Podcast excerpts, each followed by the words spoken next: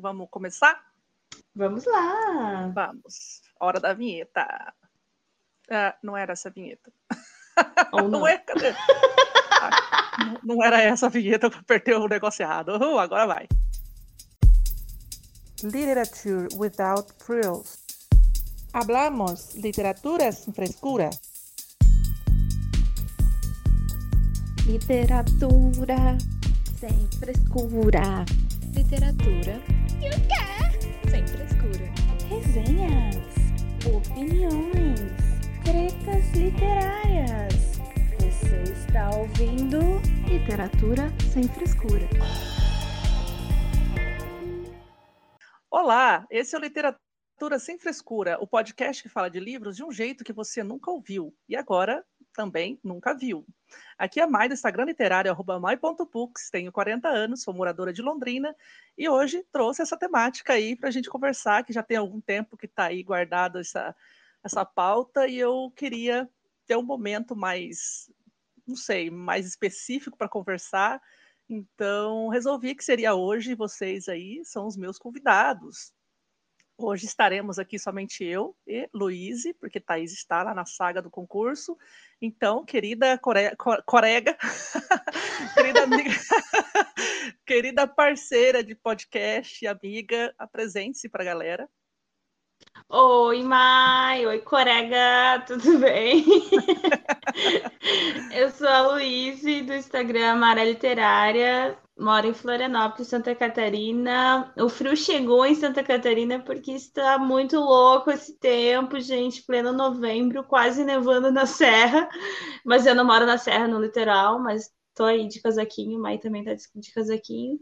É, e é isso, gente. Muito animada para esse bate-papo, né? Um prazer. Muito animada para falar sobre quê? Sobre livros pesados, com temas difíceis de se ler. E eu sorrindo aqui porque eu tenho problemas. Mas, mas um bom bate-papo aí.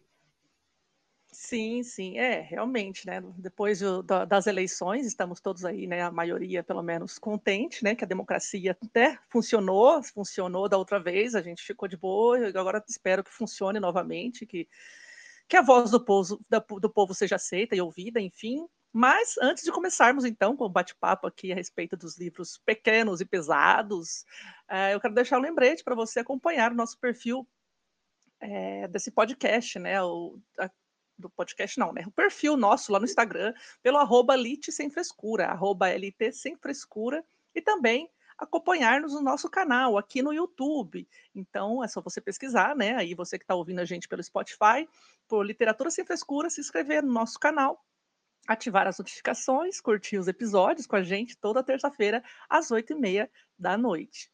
E aí, então, sem mais delongas, hoje eu tô sem, eu tô sem freio, ou seja, estou sem roteiro, então aqui a gente vai no improviso e no gogó, porque somos somos corajosas e na verdade é porque eu estava com uma preguiça imensa de ficar fazendo roteiro, de ficar não sei o quê. Então é isso, a gente vai conversar sobre os livros que são pequenos e pesados. O que que significa isso?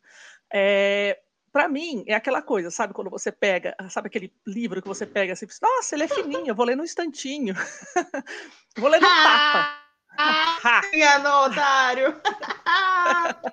Pegadinha do malandro! Pegadinha do malandro. Aquele que, que você fala que vai ler um tapa, ele te dá cinco tapas na cara e um soco no estômago.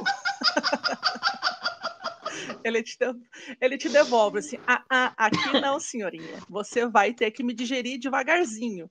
Então, é esse tipo de livro. Então, assim, pesado no sentido de temáticas aí sociais, eh, críticas sociais, ou até questões mais sombrias, mais densas, eh, ou a respeito de dificuldade de leitura, seja pela escrita ou seja pela temática.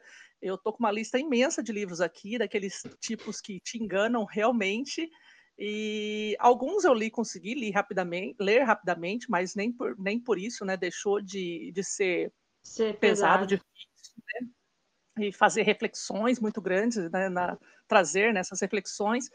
Então, assim, é, primeira pergunta para a Luíse, eu gostaria de saber de você, Luíse, que se você costuma pegar esses livros fininhos e, e falar, né, ter essa, essa atitude de falar assim, olha, já que eu estou enrolado com umas leituras aqui, vou pegar um fininho aqui só para fingir que estou terminando, para terminar me chama, tá chegando no final do ano para contabilizar mais livros lidos e tal. Como é que é a sua história aí com os livros pequenos?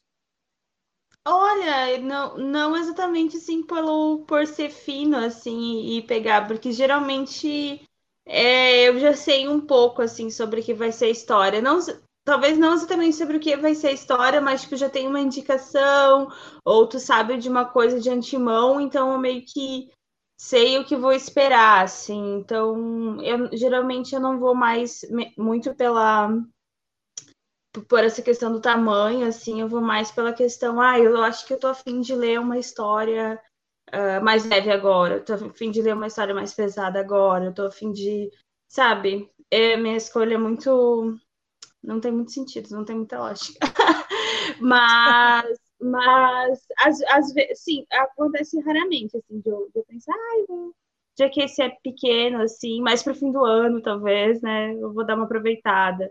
Mas esses pesados, assim, que eu, que eu cheguei a, a escolher para comentar hoje, não, não tiveram, assim, essa, essa, essa relação aí que tu trouxe. Meio que eu acho que eu já sabia o que esperar, ou então foi em leitura coletiva, ou foi por indicação, ou, enfim, eu vi a sinopse, me interessei. E, e aí foi mais nesse sentido, assim. Mas eu gosto muito de, de livros com temática mais pesada, eu gosto bastante. Então, eu fico Sim. impactada, mas feliz quando eu encontro.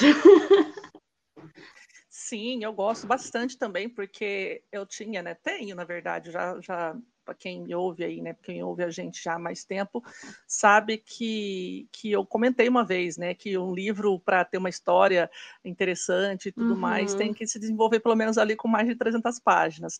Porém, é, isso foi meio que desmistificado para mim, assim, porque sim, existem livros finos, pequenos, que conseguem carregar aí uma, uma, uma história densa, não precisa também ficar aquela é, descrição infinita de coisas. Então, às vezes, esses livros é. eles vão é. direto ao ponto, né? Então, sem delongas e tudo mais. Então, de repente, assim, dependendo da narrativa, né, do que, que se quer contar, os livros pequenos eles são incisivos, né? Eles vêm para uhum. e eu, eu acho também que seja Muito cirúrgico, de... né?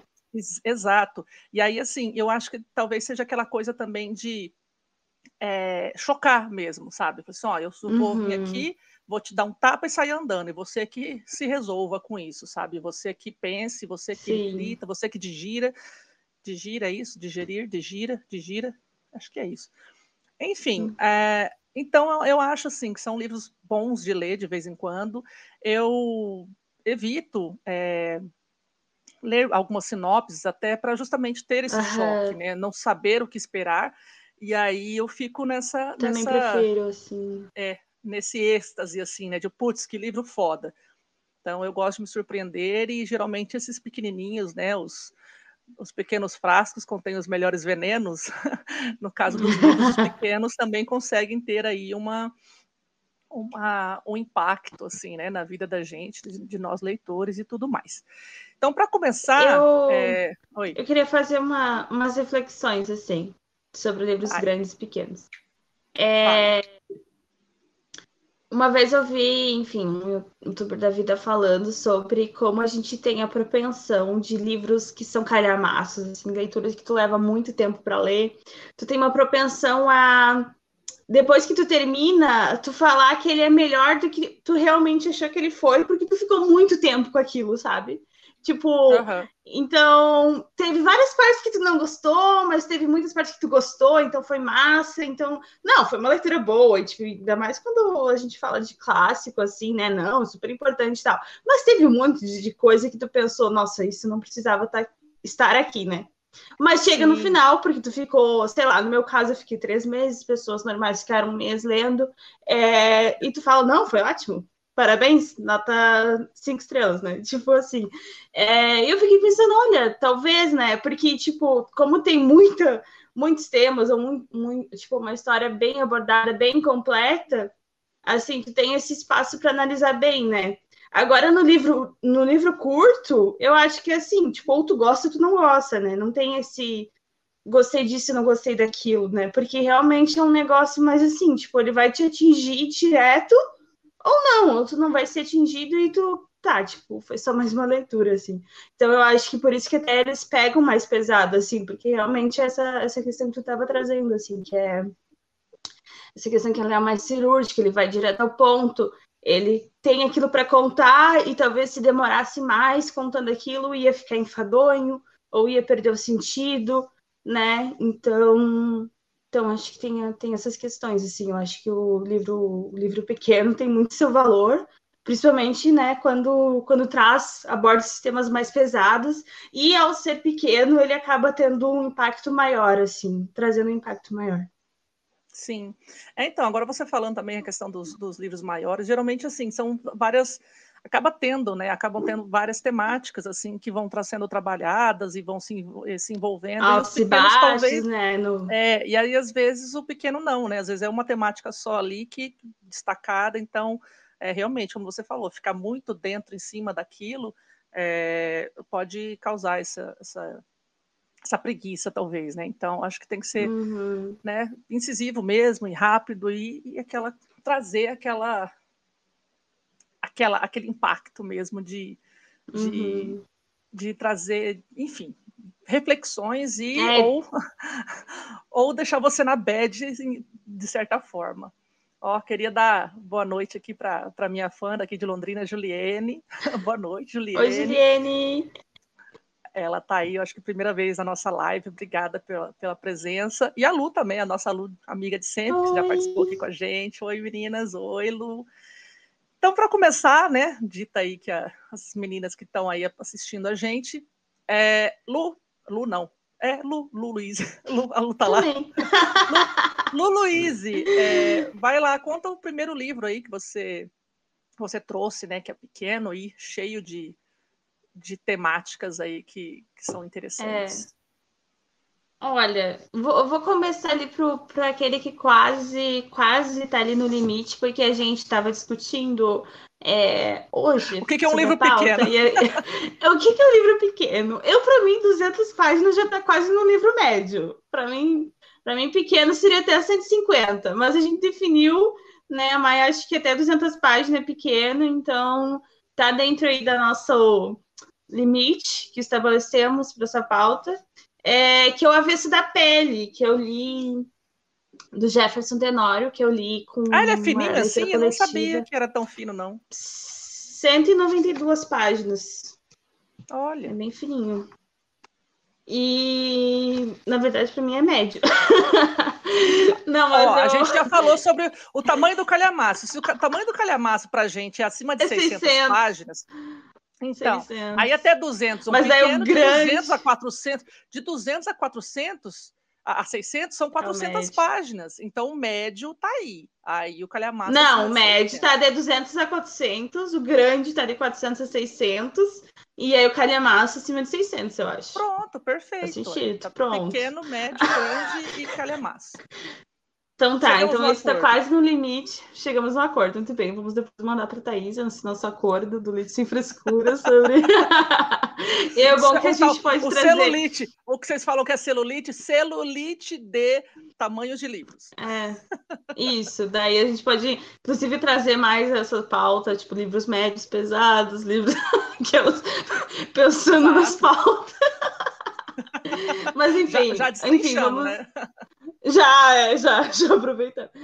Voltamos ao livro, O Avesso da Pele, do Jefferson Tenório, ganhou o prêmio Jabuti do ano passado, né? Foi uma leitura coletiva do grupo Leia Nacionais deste ano, uma das poucas que eu consegui cumprir. E realmente ele, ele não é grande, tão grande mesmo, porque eu consegui ler, eu acho que ele no final de semana, assim. Ia ser domingo a discussão, e eu acho que eu peguei na sexta-feira, ele pouquíssimas páginas, e aí no domingo eu fiquei o dia todo lendo. E é muito interessante, assim, o livro, contando um pouco por cima da história, é, o livro ele é contado a partir do ponto de vista do, do filho, sobre o pai dele, é, ambos negros, que moram, né? O menino nasceu em Porto Alegre, mas o, o pai dele ele é, não era de Porto Alegre, então ele se mudou para lá, mas enfim, passa a maior parte da vida lá em Porto Alegre. Então é esse filho é tentando juntar as peças, assim, juntar as memórias uh, sobre o pai dele e construir essa história sobre o pai dele, para ele próprio, assim, né, contar essa história. E o pai dele é um homem negro no sul do Brasil, e a gente sabe como o racismo se dá no Brasil e principalmente no sul do país, né, que é mais exacerbado ainda e terrível, enfim. E aconteceu uma tragédia, talvez a maioria já saiba, pela própria sinopse, a sinopse já conta qual foi a tragédia, mas vou deixar aí a curiosidade para vocês. Mas esse pai morreu e, e esse filho não convivia muito com ele, assim. Então ele ele não tinha tanta, eu acho que tanta essa memória, né, afetiva sobre o pai. E ele queria construir mais isso, né? Porque o, o, pai e a mãe se separaram quando eu acho que ele era meio criança ainda. Tiveram uma relação amorosa bem complicada também, de vai e volta. E aí ele conta também a história sobre esse pai, sobre essa mãe também, vai relembrar a história dela, assim. E, e fala muito sobre questões raciais e identidade, uh, questão também de relacionamento interracial. É, e muito essa discussão que é bem atual e bem importante e é um baque assim porque tu lê tu lê praticamente em primeira pessoa isso e tu fica muito próximo assim é como se você sentisse na pele tudo aquilo né? E, e aí a discussão que traz e também fala bastante sobre literatura porque esse pai era professor de de, de literatura de uma escola uma escola pública, assim, sabe? Então também me fez lembrar também das minhas da minha própria vivência como estudante de escola pública, e como era difícil, assim, é... e como é difícil, né? Imagina um professor, né? Mais literatura, tendo conseguir envolver todos aqueles estudantes. Ele dava aula à noite ainda, não tive essa experiência de ter aula à noite, que eu acho que é mais complicada ainda, né? A Thaís teve Sim. no ensino médio. Uh, mas aí também, assim, ele vai falar sobre. Ele, ele descobre uma maneira de envolver os alunos, que é lendo, uh, lendo trechos dos livros, assim, em sala de aula, sabe? E aí, nossa, eu achei muito incrível, assim, muito incrível mesmo, todo livro. E aí ele fala sobre crime e castigo e sobre jogo da amarelinho também. Ah, que legal. Eu... Referências, referências.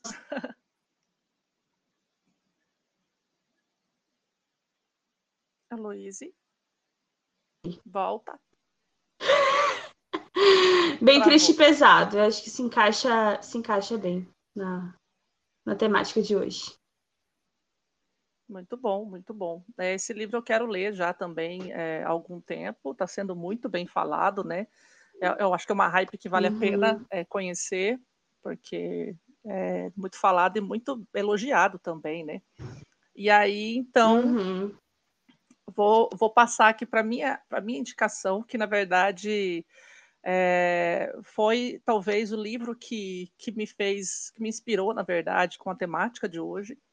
E eu estou falando de A Morte de Ivan Illich, de, de Tolstói, né? Liev Tolstói, uhum. que é um que é um clássico aí absoluto e acabei de descobrir, na verdade, que ele é o primeiro livro que o Tolstói escreveu depois da, do tempo, né, do recesso que ele passou sem escrever, porque ele, sei lá o que, que aconteceu exatamente com a vida dele, né, porque assim, não tem a biografia do Tolstói, não sei tudo assim, não sou tão conhecida dos rolês, mas acabei de saber aqui, né, que ele estava tinha parado de escrever e tudo mais. Então eu vou contar a historinha aqui, né, que aí vocês vão vão entender aí do que, que eu estou falando e aí daqui a pouco a gente fala mais sobre o livro. É, em agosto de 1883, duas semanas antes de falecer, o escritor russo Ivan Turgenev escreveu a Tolstói. Faz muito tempo que não lhe escrevo porque tenho estado e estou literalmente em meu leito de morte. Na realidade, escrevo apenas para lhe dizer que me sinto muito feliz por ter sido seu contemporâneo. E também para expressar-lhe minha última e mais sincera súplica. Meu amigo, volte, volte para a literatura. O pedido de Turgenev hum. alude ao fato de que Tolstói havia então abandonado a arte e renegado toda a sua obra pregressa para se dedicar à vida espiritual. Ah, foi isso que aconteceu. Ah.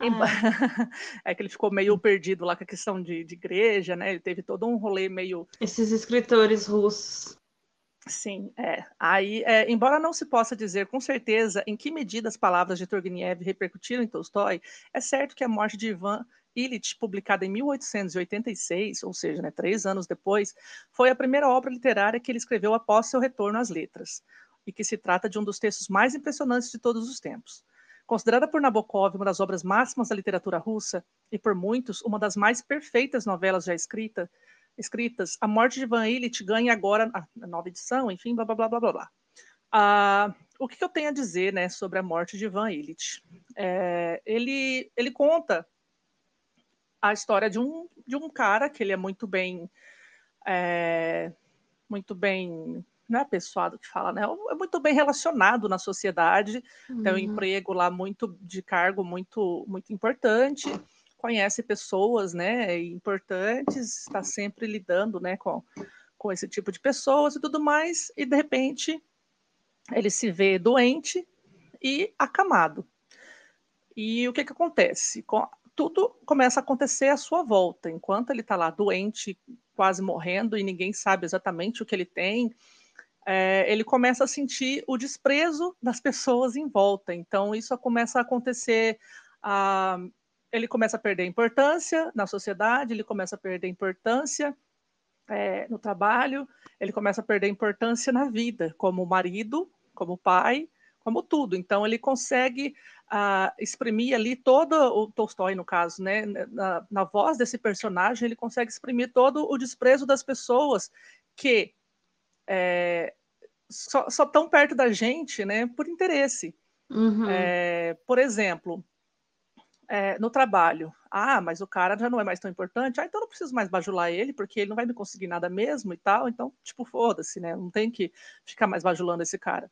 Ah, a própria esposa, né, falou assim, ah, mas se esse homem morrer, eu vou ficar sem meus benefícios, minhas coisas e tudo mais, blá blá blá. Então ela estava mais preocupada se, se ele não morresse do que se ele morresse. Porque se ele morresse, ele ia ter as pensões e não sei o quê. Então ela já estava se relacionando para de repente casar de novo.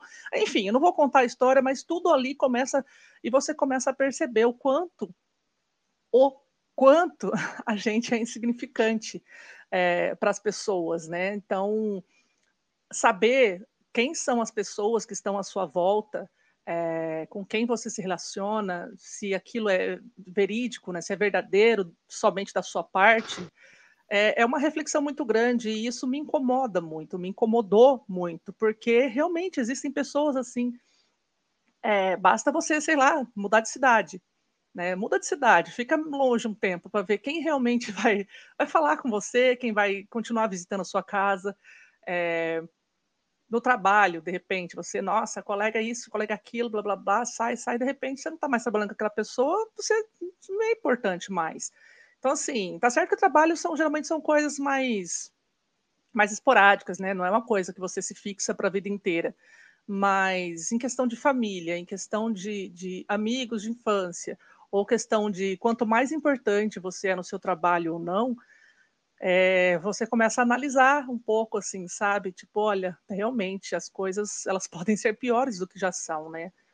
E quando você está no seu leito de morte, parece que a coisa fica mais pesada, mais densa Sim. ainda. Porque, porra, eu estou morrendo e ninguém está nem aí, tipo, nem minha própria família.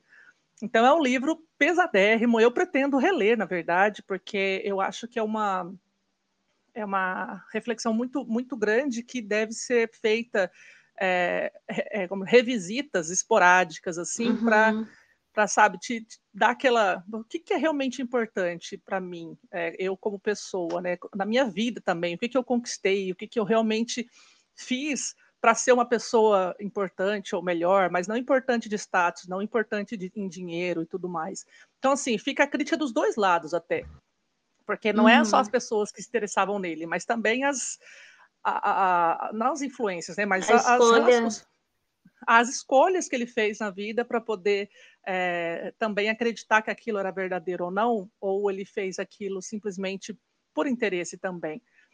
Então, assim, é, é maravilhoso, é realmente um, um livro que, que faz você ficar com ódiozinho da sociedade, começa a, a olhar. A Luvespa está perguntando aqui qual livro é A Morte de Van Illich. É, eu falei um pouquinho uhum. antes, acho que você deve ter entrado recente, A Morte de Ivan Illich, de Liev Tolstói. Então, assim, eu você começa a, a repensar. E ele é pequititinho, gente. Ele é, é tipo assim, é uma novela, acho que se não me engano é 90 e poucas páginas, 96, alguma coisa assim. É, apesar de ser um russo, né, as pessoas às vezes têm medo de ler autores russos, mas os russos eles têm uma linguagem muito próxima da gente, né, de nós brasileiros, assim. É, apesar dos nomes complicados, o resto ali é muito é muito próximo da gente. Então não, não é uma leitura difícil. Não se assustem com essa questão de ah, eu vou ler um russo. A, a, é, pode começar por aí, na verdade. Ou, enfim, eu vou falar de. Ah, vou aproveitar já. Posso falar já, então, Luiz? Ah, eu, aproveitar. Eu. Ah. É que eu, tu, tudo que tu falou me lembrou muito de Metamorfose do Kafka. E aí era um que eu tinha lembrado à tarde e tinha esquecido de novo de pôr aqui. Porque ele, é ele se transforma num inseto, né? Ele acorda, aquela primeira frase maravilhosa, né? Ele se acorda, né? Metamorfoseado num, num inseto gigante. Mas acontece muito isso que tu comentou, porque ele era o centro da casa, porque ele era o provedor da casa, né? Ele que trabalhava e meio que sustentava a casa. E aí tudo girava em torno dele, praticamente. E aí, a partir do momento que ele viu um inseto e ele não pode mais contribuir com a casa, que ele não pode ele mais ajudar, ele fica insignificante. Muito isso que tu trouxe do, do Ivan Illich. E ele também começa a se ver assim nesse papel de tá, então vocês só me amavam por causa disso, né? Tipo, será que toda a nossa relação familiar se baseava só nisso, né? Porque uhum. é, os pais e a irmã dependiam, né, dele. E aí tu, tu pensa assim, né, sobre, nossa, então quais laços, né, que, que ele construiu ou que de repente eu estou construindo na minha vida, né? Que se as pessoas, Sim. né, do trabalho ou do é, é, do da, da minha própria casa, meio, é, né? da uhum. sociedade estão, né, estão interagindo com você só por sua função social, né? A partir do momento que você perde ela, é, e aí você não pode mais exercer ela, você, né, perde significado. E aí, metamorfose tem muitas outras questões. Eu li no penúltimo ano da faculdade com uma professora, era redação 6, e ela é muito, ai, muito doida, ela continua sendo muito doida. e aí ela trouxe um é, uma questão sobre, é, sobre metamorfose que talvez fosse em relação a um incesto é, entre. Isso aqui não é, é tipo uma interpretação, né? Não é uma certeza uhum. entre ele e a irmã, né? Porque ele, porque ele no começo do livro tem aquela questão tipo que ela, ela ouve o barulho, tipo, ela se levanta e ouve o barulho, não sei o que lá. Tipo, como que ele como que teria essa proximidade para sabe? Para um saber o que estava rolando com o outro quando estavam acordando, sabe? Tipo, se supostamente uhum. eles estão dormindo em quartos separados. É, mas, mas, é, enfim. É uma interpretação, é, assim. É, é bem... não sei, interpretações, né? É, e aí ela trouxe, falou sobre a questão tem, pessoal ver, do Kafka também. É, Kafka é, é alemão. nacionalidade alemão. Ah, tá, não, porque, tipo, na, na Rússia, na, nos livros que a gente vê, eles dividem muito, muito quarto, né? Tipo, com irmãos, com dorme, ah, todo mundo sim. meio entulhado, né? Então, às vezes, poderia ser isso.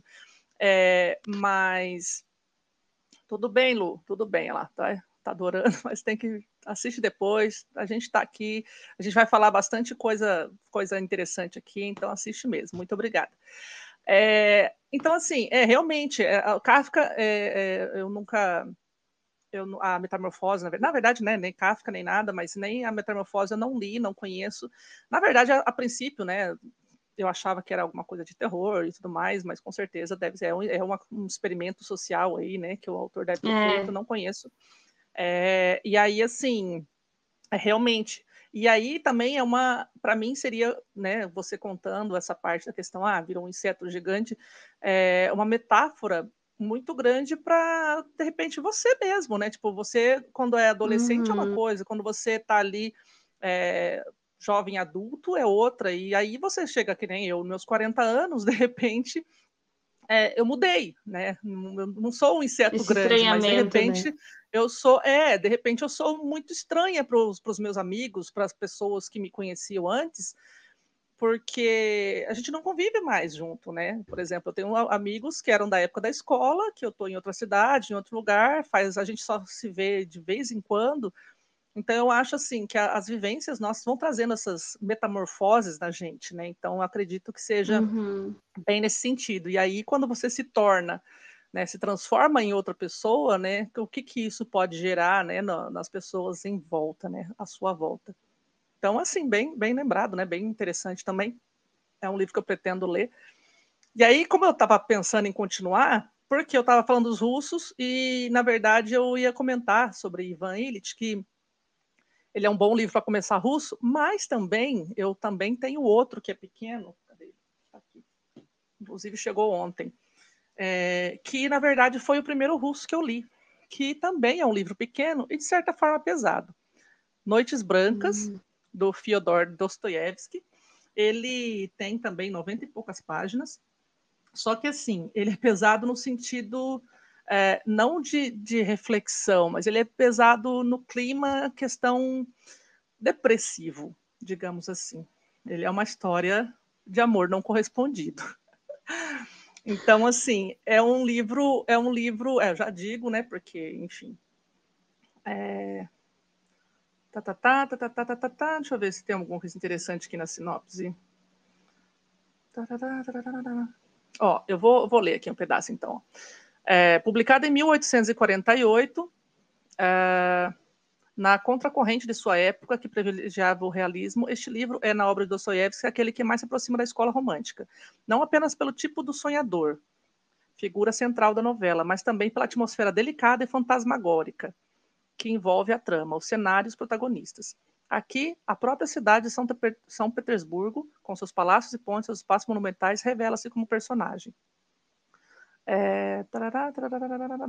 Enfim, é uma história, é uma pessoa que encontra né, outra pessoa e né, um homem, o sonhador, encontra uma mulher numa noite branca, que são aquelas noites nevoentas, que nem tá mais ou menos aqui hoje em Londrina, você sai na, na rua e tá, né, as luzes, você vê, tá tudo meio esbranquiçado, né, aquela névoa muito...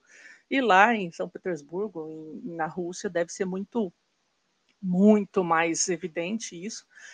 É, ele conhece uma mulher e simplesmente eles começam a conversar.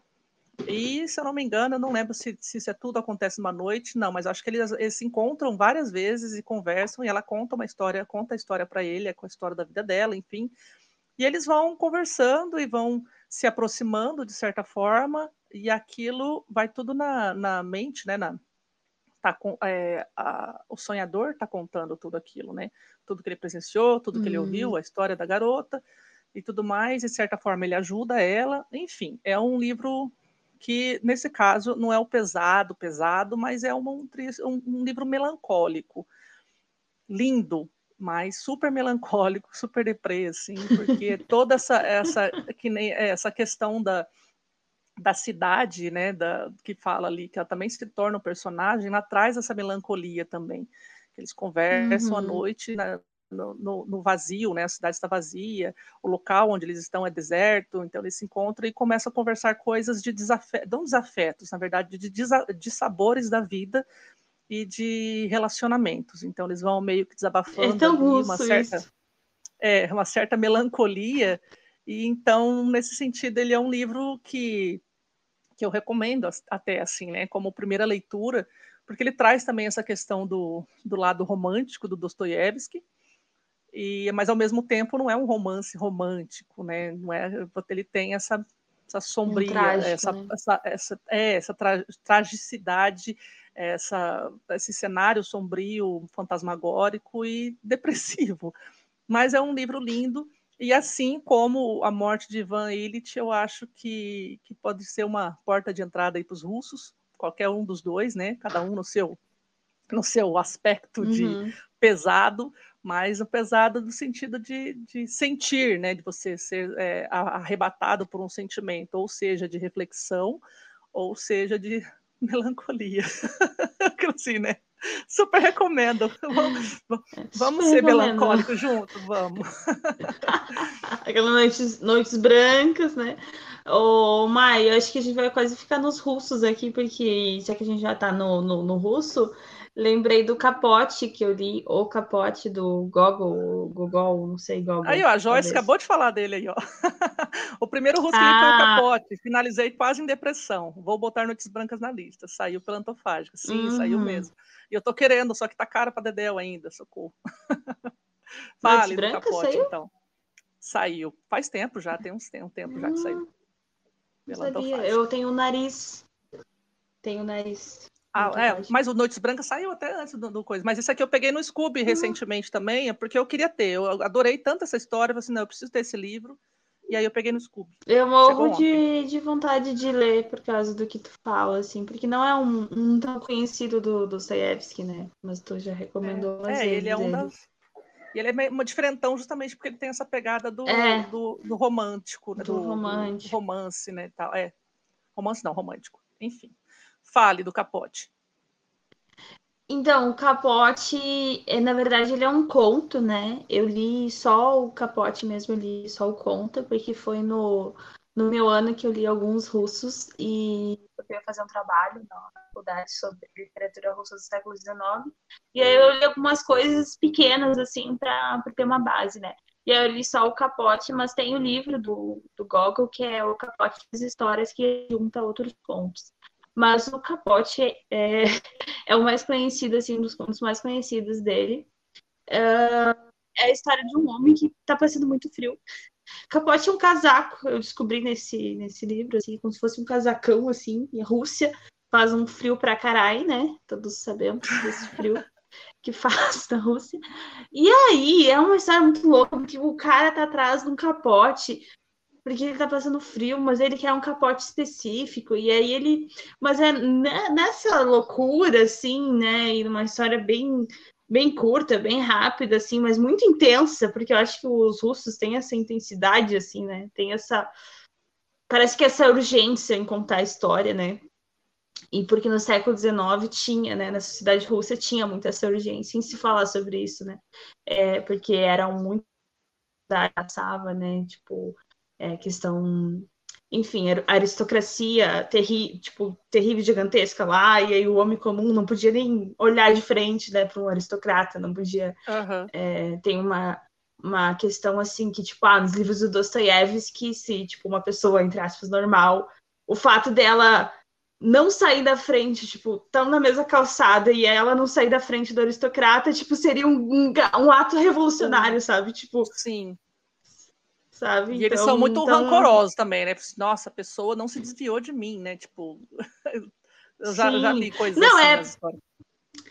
É, e aí eles tinham muito, então, essa urgência em contar, vem muito nos livros deles, né? E aí pode ver o Dostoiévski, que tem alguns, tem muitos calhamaços, mas ele, ele também tem muitos livros curtos que também tem essa, sabe, essa força, assim, né? E o Capote é isso, ele tem muita força, assim, uma história bem curta, mas ela tem muita força e é essa urgência em falar, ai, aí o cara tá passando um frio danado. E aí, só que a comparação dos capotes é, é uma comparação social, né? Sobre a qualidade Sim. dos casacos, casacos puídos, né? De quem são esses casacos puídos, ó, de quem quer um capote muito bonito, muito, né? É de uma pessoa mais abastada, que tem umas condições, que não vai passar frio, né? Então tem várias, várias questões ali. E aí enfim, a história vai se desenrolando e, e trazendo isso. E é muito, muito legal. Aqui no. Achei legal é, destacar na, no começo aqui da sinopse sobre esse desse livro no, do, da 34, é, que fala sobre o Gogol, humorista, dramaturgo, prosador e polemista Nikolai Gogol teve papel fundamental no desenvolvimento da literatura russa a partir do século XIX, o que levaria Dostoiévski a afirmar todos nós saímos do capote de Gogol. Legal, né? Legal, muito bom. É, então, eles também citam muito, apesar de que né, o principal, né, o, o, elemento principal seria o capote, mas eles citam muito a questão de sapato também, né? A pessoa quando tem o sapato mais polido, uhum. mais isso ok, então essa questão de classe social muito pela vestimenta, né? Uhum. Ai, ai. É isso aí. É, posso citar mais um aqui? Mais dois, na verdade? Uhum. Aproveitar porque é do mesmo autor. É, esse eu li, eu não vou falar muito, porque a gente já fez episódio especial dele. Eu vou falar sobre Pus e a Idade do Mofo, do Vinícius Canabarro, que são dois livros também pequenos e potentíssimos, no sentido colocar você numa numa, não sei nem dizer, é uma, um desgraçamento mental muito grande. O que, que significa isso? o que, que significa isso? É você repensar tudo o que está acontecendo. São distopias, tá? São duas distopias, então A Idade do Mofo e Pus são dois livros do Vinícius Canabarro. E eu não vou me adentrar muito né, na história de cada um, que nem eu falei, a gente entrevistou o próprio autor aqui, é um autor nacional, para quem não conhece ainda. É, a gente fez episódio com ele e a gente falou um pouquinho, né? Citou ali a sinopse e tudo mais, mas são livros que eles são realmente pequenos é, também, só que trazem, no, na idade do mofo, trazem, traz uma questão é, futurística não fora da nossa realidade, o que poderia acontecer com a gente aí, sei lá, em uns próximos, sei lá, 30 anos, 50 anos, talvez antes, não sei, mas coisas que ah, gente, olha lá, meu filho, apareceu lá da Bélgica. Obrigada, meu amor. Tá lá, deve estar tá tarde legal. pra caramba. Vai dormir, rapaz. Beijocas, mãe, continua com bom trabalho. Obrigada, meu amor. Tive que falar, porque é a primeira vez que ele entra aqui na nossa live. É verdade. É... primeira vez, né?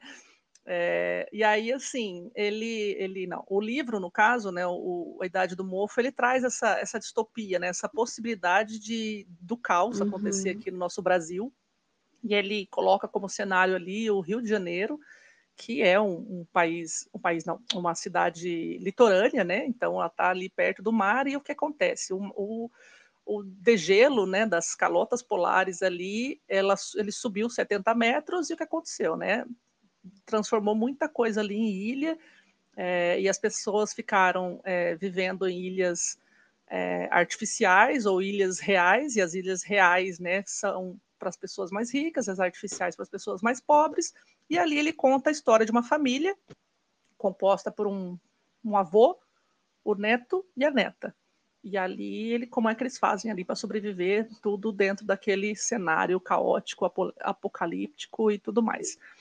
E aí você fica pensando assim, caramba, né? Isso pode acontecer já já, daqui a pouco. Uhum. Então, ler esse livro traz essa reflexão aí bastante grande em questão do nosso próprio país, do nosso, do nosso clima e, e das questões sociais que isso podem, é, que isso pode né, gerar e acontecer dentro desse, desse possível cenário, né? E sobre Só uma pulso... palavra.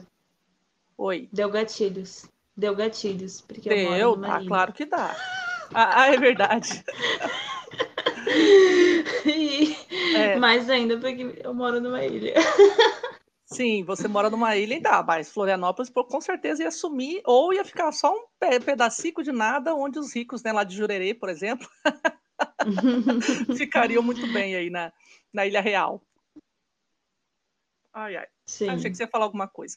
Então, e ali, resumindo um pouco ali, Pulse, é uma história de um cara que era um, é um funcionário qualquer, numa empresa, é, e aonde é as empresas, na verdade, elas são de nosso, o nosso território, né, os nossos bairros, no caso também, o cenário dele ali é o Rio de Janeiro, foram privatizados, ou seja, grandes empresas, grandes monopólios compram bairros e eles eles mesmos gerem aquilo, né? Como que aquilo vai funcionar, quem pode entrar, quem pode sair, como é que a vida vai ser resolvida ali dentro, como é que cada um vai ser é, vai se relacionar e tudo mais, e onde saúde pública, tudo que é público não existe mais, ali é tudo privatizado, ou seja, tudo na base do dinheiro. Você tem dinheiro, então você resolve a sua vida. Se você não tem, você se ferrou-se.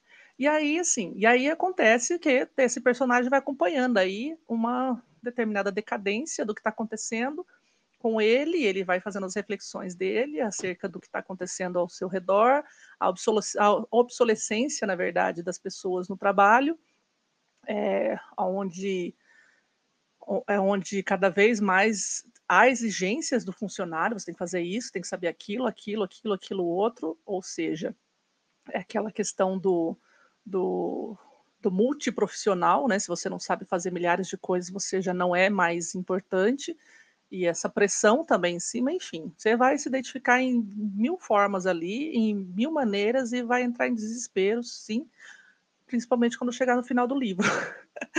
e aí, assim, né, eu, eu, eu, eu digo, é um livro que te deixa muito na bad, mas você precisa ler. Todo mundo precisa ler. Eu já fiz meu marido ler. E as meninas aí, né, não leram ainda, mas precisa ler. Porque eu não sei se foi, se ler, atingiu, se, se, atingiu muito a mim como uma, como uma pessoa que eu me pressiono muito, às vezes, em questão de, de excelência mesmo, né, de fazer o melhor trabalho, de estudar da melhor forma, de, de entregar as coisas às pessoas da melhor forma possível é, seja na vida ou profissionalmente, ou nos relacionamentos e tudo mais. Então, ali eu meio que senti um pouco de, de pressão também em relação a isso tudo. E o que, que isso pode gerar. E aí, isso foi uma coisa pessoal. Mas na questão do livro também, a questão do governo mesmo, né? Até onde é positivo privatizar as coisas, até onde a gente não está entregando o comando é. das nossas vidas. É, pois é. Até, até onde a gente está entregando o comando das nossas próprias vidas na mão de, de grandes empresários, uhum. sabe? E até onde uhum. isso vai? Então, quem que vai, como é que vai ser cobrado isso do, de você, né? Porque você que vai estar tá ali é, movimentando essa máquina do, do, do capitalismo, do, da privatização e tudo mais. E é isso, esses dois livros, né, do, do Vinícius são eu pretendo ler, tem mais outros dois, pretendo ler os outros dois, mas desse ano já, já foi suficiente para dar aquela opa, né? Então, ô Juliana, eu tenho aqui, tá? Assim, ela falou que vai ler esse, vai, eu tenho aqui, eu posso te emprestar rapidinho aqui, ele é curtinho, eu sei que você deve ler rapidinho, mas assim, eu acho necessário, super necessário. E também, no caso, se você quiser comprar, Juliana, eu te coloco em contato com o autor também, enfim, é, é, é, muito necessário. É um livro que você. É, meu Deus, não sei, passa mil coisas na cabeça, assim, esse socorro, é, é, esse é o mundo que a gente já está vivendo e ninguém percebeu ainda. Uhum. Já está acontecendo. Uhum. E é um alerta também. E é isso. Esses, esses dois, essas duas indicações. E Luiz agora tenta amenizar um pouquinho agora o, o peso amenizar. Dessas, desses livros. Porque Será? hoje o papo está interessantíssimo. Eu... E pesado, e já que a gente está em coisa pesada, vamos falar sobre o peso do pássaro morto. Olha só esse título, que lindo esse título. Só o título já, já, já instaura uma bad na pessoa, já instaura o um sentimento profundo de, de desilusão, tristeza, é, crítica, né? Eu acho que nesse caso traz muito a questão feminina, né? A questão da mulher, essa insegurança que a gente vive todo o tempo, né? A gente falou muito isso com a Paula Feb, né? A gente entrevistou. Gente, muito chique, muito chique. Entrevistamos Paula Feb, Paula Feb no Literatura Sem Frescura. Sim, maravilhosa. É, a gente falou sobre isso, né, sobre a questão, enfim, a gente sempre está falando sobre isso e é um tema muito importante de se falar e estamos sempre né, nessa causa aí, falar sobre a importância do feminismo e, é, e sobre como nós mulheres nunca estamos seguras em momento algum. Nós nos sentimos seguras porque a gente não está segura, né? Então o livro vai trazer a história de uma mulher que ela vai trazer toda a história de vida dela. Em determinado momento ela passa por ela sofre um estupro e esse abuso sexual, essa, essa tragédia vai marcar a vida dela, porque ela ainda fica grávida é, depois disso, uh, devido a isso, e ela acaba tendo filho. Eu acho que. Eu li já faz alguns anos, eu li em 2019 o livro. É o primeiro livro ah. da autora Aline Bay. E e, enfim, né, acaba tendo essa. É, acaba continuando né, a gravidez. Que... É, vai. Uhum. É. Do que vai trazer, né? Porque é, é muito complicado. Eu sou. A minha irmã assiste muito aquele SVU sobre as vítimas, né? É um um episódio de série de Lay Order, e aí com as vítimas especiais, que eles investigam questão de estupros e tal. E aí a gente vê muito sobre essas questões, né? Como, como é complicado tudo, né? Muito complexo, né? enfim, aí essa mulher continua com a gravidez e vai ter esse filho. Só que é uma relação que fica muito difícil, né? Porque ela acaba, toda vez que olha para o filho, acaba lembrando desse trauma que ela sofreu, que ela viveu. E aquilo nunca fica resolvido para ela, né? Então é, é bem complexo. A autora traz muito bem isso, assim. E é aquele soco no estômago. E a, a escrita é diferente, assim, sabe? Ela é... Eu achei muito diferente. Não dá pra ver? Ah, não, tá muito dá. borrado. Tá muito borrado. É, não, mas é, é tipo com, quase como se fosse verso, mas é, é prosa, né? Sim, mas é são, as como... linhas são quebradas pra... ali, né? É, confesso que me deu um pouco de agonia, porque eu, eu não gosto muito, assim, mas eu consegui ler todo. E, enfim, é a narrativa dela e é, é isso aí, né? Ela é autora, ela faz o que ela quiser. Como se diria Peixoto. É, eu vou ler o parágrafo para vocês entenderem um pouco melhor, melhor do que minha, meu resumo meio atrapalhado. Quantas perdas cabem na vida de uma mulher? Em seu romance de estreia, O Peso de Pássaro Morto, Aline Bay conduz o leitor pelo fio da vida de sua personagem dos 8 aos 52 anos de idade. E, nesse trajeto, somos tentados a responder, ou ao menos procurar entender, Quanta dor cabe nesta pergunta? Dona de uma narrativa que mescla densidade e leveza, prosa de Aline simultaneamente claridade de vidro e ponta aguda de faca. Nossa, preciso isso. Realmente é assim. Impressiona ver como a autora domina oral para a letra impressa e como a voz de sua personagem amadurece conforme o tempo de sua vida vai passando. A ideia central do livro de que a cura não existe, a cura para a dor, para as perdas, para o vazio, se por um lado parece responder aquela pergunta inicial, por outro parece apontar para o fato de que a vida se resolve mesmo é vivendo, as dobras de acontecimentos se sobrepondo umas às outras, entre um, alinha... entre um alinhavo e outro, há amores e afetos que surgem, não como alívio, mas como parte da aventura de viver. Ao terminar a leitura de O Peso do Pássaro Morto, me ocorreu que esta possa ser um sujeito híbrido entre livro e sudário, que se leia, pois, com cuidado e reverência. Micheline Verunsky. O comentário. Olha só! Comentário de uma autora que a gente vai falar, que eu vou comentar depois. Interessante. Coincidências é? da vida. É? Quem é? a altura do Som da Rugido da Onça. Ah, Ana Paula Maia? Não. Não, Micheline Verunsky. Autora do ah, Som do tá Rugido da Onça. Ah, tá, que você não colocou aqui na lista. Aí eu... eu coloquei no final pra, só para citar em referência ao, a, a Thaís, porque eu acho que ela citaria esse livro. Eu não li ainda esse livro, mas eu acho que ela citaria ele. Enfim, esse é o Peso do Pássaro Morto. É um livro que eu quero reler. Eu li. Eu li num carnaval ele antes de ir pro carnaval. Ai, cheguei, num humor, cheguei num humor ótimo pra, pra festa, assim, destruída. Destruída. É, mas é um, é um livro muito forte, assim, é tipo um baque que, que vem e não passa, ele só vem e fica ali para sempre, eu acho. Porque acho que principalmente como mulheres, né, lendo assim, é um baque muito forte.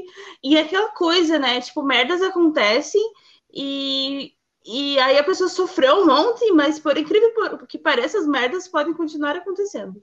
E, e tu continua sofrendo, assim, tipo. Sim, sim. E, e assim, e aquilo fica, né, Foda. enraizado na pessoa e ninguém nunca é capaz de entender esse, esse sofrimento, né? Eu falando sobre isso, é, é, aproveitando só que a Luiz, a, a Juliane comentou que Luiz faz lembrar hum. a cor hum. púrpura, como um soco no estômago também. E também o filme, Quero aquele. Aquele filme que saiu agora ali, a Uma Mulher de Sorte, também tem essa coisa dos traumas, ah. né, que ah. as pessoas carregam ali e, e, tipo, fica enraizado e as pessoas não entendem por que, que, a, que a gente age, né, de certa uhum. forma, ou por que que tá acontecendo a coisa daquele jeito. E aí não sabe o que, tá é. tá ali, né, gravado. Assim, como a, a Paula Feb falou, né, no, no, no, na entrevista com ela, ela falou assim, a, a, o batom, né, esconde, você não sabe o que a minha maquiagem, é, você não sabe o que as cicatrizes esconde. que a minha maquiagem esconde. E é bem isso, toda mulher uhum. tem uma história ali, é, em algum momento, às vezes uma história mais pesada ou mais, né? Mas todas nós já passamos por um medo, por uma, por um, uma, uma situação de, de não sei dizer, né? Eu acho que, enfim, tem que. De violência, né? É de violência, de, de negligência, enfim, de, de, tudo. Toda mulher já em algum momento passou por preconceitos, enfim. E, de certa forma, dependendo do, do nível, né, do grau de cada coisa, isso fica enraizado, fica gravado e né, vai desenrolar pelo restante da sua vida, vai te formar de certa forma, né? Vai formar uhum. quem você E se tu não seu... consegue resolver, né? Tipo, se Só tu não tem piorando. apoio, se tu não tem rede de apoio, né? Se tu, sei lá, né, só tivesse passado por uma terapia, só tivesse uma rede de apoio, tudo teria sido diferente, né? Mas não foi, né? Sim, exatamente. Então, como eu falei, dependendo do, do nível, né, de, de invasão, né, que essa pessoa teve, ela vai precisar de ajuda, né? E aí é, é é, é muito necessário conversar. E, então, assim, é um livro realmente muito importante para para entender também, né, o, o uhum. a profundidade de, de, de, de um, isso. um trauma como esse, né? Sim, exatamente. Oi, Oi Rafa. Rafa. Obrigada por chegar, e, Rafa. E vale dizer que a Aline Bay lançou seu segundo livro, que o nome é Pequena Coreografia do Adeus. Ainda não Estão dizendo mas... por aí que ainda tá, tá melhor do que esse, né? Eu do que esse, né? Também? Sim, tá Era para mim ter lido este ano com, com Leia Nacionais e não deu tempo. Acontece, acontece. Mas quero ler, quero ler. Cara, uma, de quem uma, falar agora? Uma autora para se prestar atenção. Sim. Eu vou falar agora, aproveitar que o Rafa chegou então, eu vou falar de A Lista, de Jennifer Tremblay. Por quê? Porque esse livro... Ai, eu tenho! Ele deu, o Rafa deu de presente para a Luíse e eu dei o meu de presente para a Evelyn. Porque, assim, Olha. é um livro pitiquinho, é um livro pitiquinho é, e também forte, muito forte. E eu acho que talvez Dona Luíse possa se chocar um pouquinho com a premissa da lista. Então, assim, eu vou ler a sinopse e não vou falar mais nada. tá bom, obrigada. Sinopse, porque a sinopse ela já já já dá um, um, soquinho em você se você prestar bem atenção nela. Vamos lá. É, que um soquinho é ótimo. E ela, assim, ele, ele é muito baratinho, tá, gente? Ele tem 80 páginas e tá muito baratinho para aproveitar essas coisas da, como chama aí, da esquenta Black Friday aí, enfim. Eu vi ele lá, uhum. e, e aí, assim, quem quiser, por sua conta e risco, ele está na avaliação no Scooby 4.0, vê a potência desse tiquinho de, de livro. Ah, e detalhe, ele, ele, ele também é escrito meio quebradinho, tá? Não sei se uhum. você já viu lá, Luiz, mas ele também tem. Não, um... não tinha percebido. Enfim. Ele é o prefácio só. É, ele diz assim: um item, outro item e outros tantos mais. É desse modo, é desse modo, falando entre infindáveis listas do cotidiano, que a escritora Jennifer Tremblay conta a história de uma mulher residente em uma região campestre, provavelmente canadense, com o marido e os três filhos. Ela é vizinha de Caroline, morta há pouco. Enquanto esta era uma mãe devotada aos quatro filhos e ao amor que, lhes, que lhe proporcionam, aquela vivia atormentada pela autoimposição de colocar o mundo dentro de intermináveis listas. Na sanha de eliminar os afazeres de suas listagens, um deles foi constantemente negligenciado. E aí, né, fica. Ai, fica meu Deus! Fica essa reflexão aí, né? Com o que, que você está se importando no, no mundo aí, né? O que, que é importante na sua vida, no seu cotidiano, no seu dia a dia. Então, é um livro que também te faz refletir, assim, ele é pesado porque ele vem com, esse, com essa voadora em você e você, porra, tipo, né? Começar a prestar mais atenção nas coisas ao redor e não só no meu mundinho, né? Aquela coisa ali, ó, eu tenho que fazer isso, tenho que fazer aquilo, tenho que fazer aquilo, mas tipo, e o que está acontecendo em volta? As pessoas que estão à sua volta, é, o mundo à sua volta. E me lembrou muito também aquele livro da que a Laís comentou naquele episódio que a gente gravou com ela, do Por favor, cuide da mamãe, né? Tipo assim, você começa uhum. a pensar em outras pessoas. Espera lá, não existe só eu e os meus afazeres no mundo, né? Tipo, o qual importante é você lavar uma louça é, ou você ligar para um amigo? O que, que é importante você, é, sei lá, ligar para o pro, pro cara do gás, né? E pedir o gás e tem não sei o quê, está esquecendo do gás. Assim, às vezes tem coisas na lista que você vai deixando para depois, vai deixando para depois. E o que, que é que está deixando para depois? Isso é realmente importante? Eu acho que eu não vou ler, tá, Rafa? Me deu muitos gatilhos. É, é mais ou menos isso. Assim, o que, que o que, que você está deixando para depois? E isso que você está deixando para depois é realmente importante para você ou não?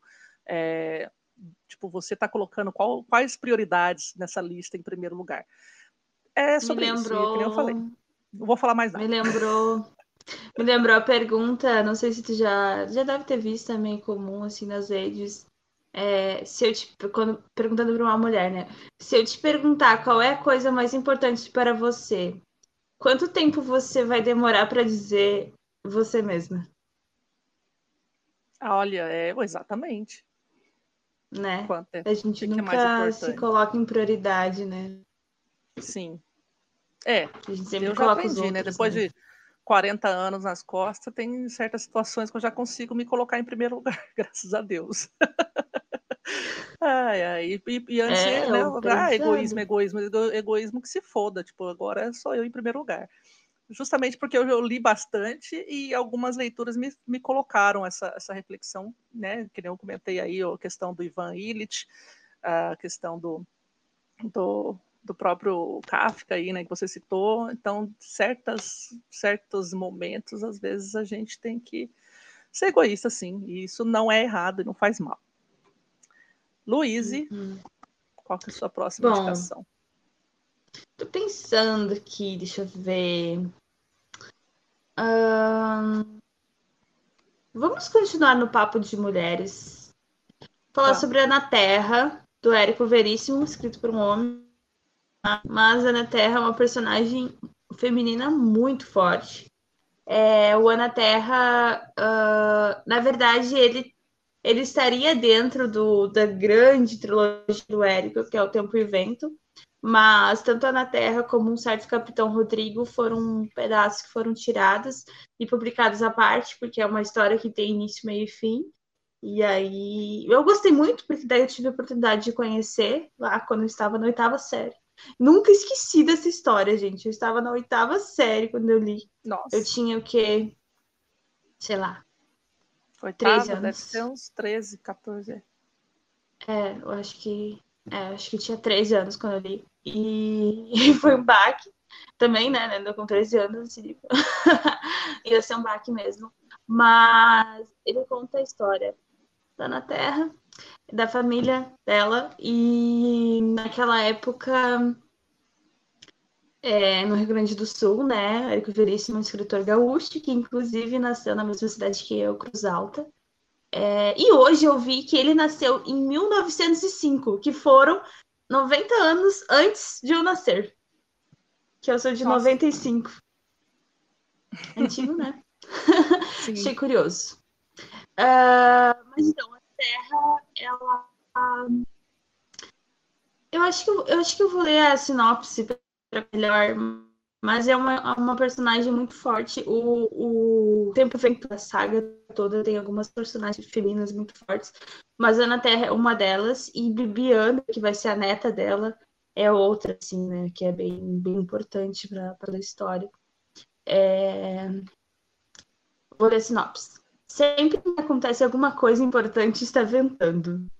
Costuma dizer a na Terra, que reside com os pais e os dois irmãos numa estância irmã do interior gaúcho, na segunda metade do século XVIII. O cotidiano dos terras é duro, penoso, arriscado, tira o sustento da colheita.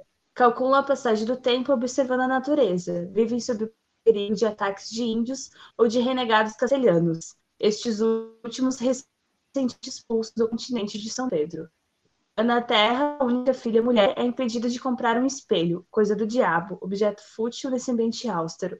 Sem ter onde mirar-se, só pode contemplar sua figura na superfície do regato onde lava sua roupa da família.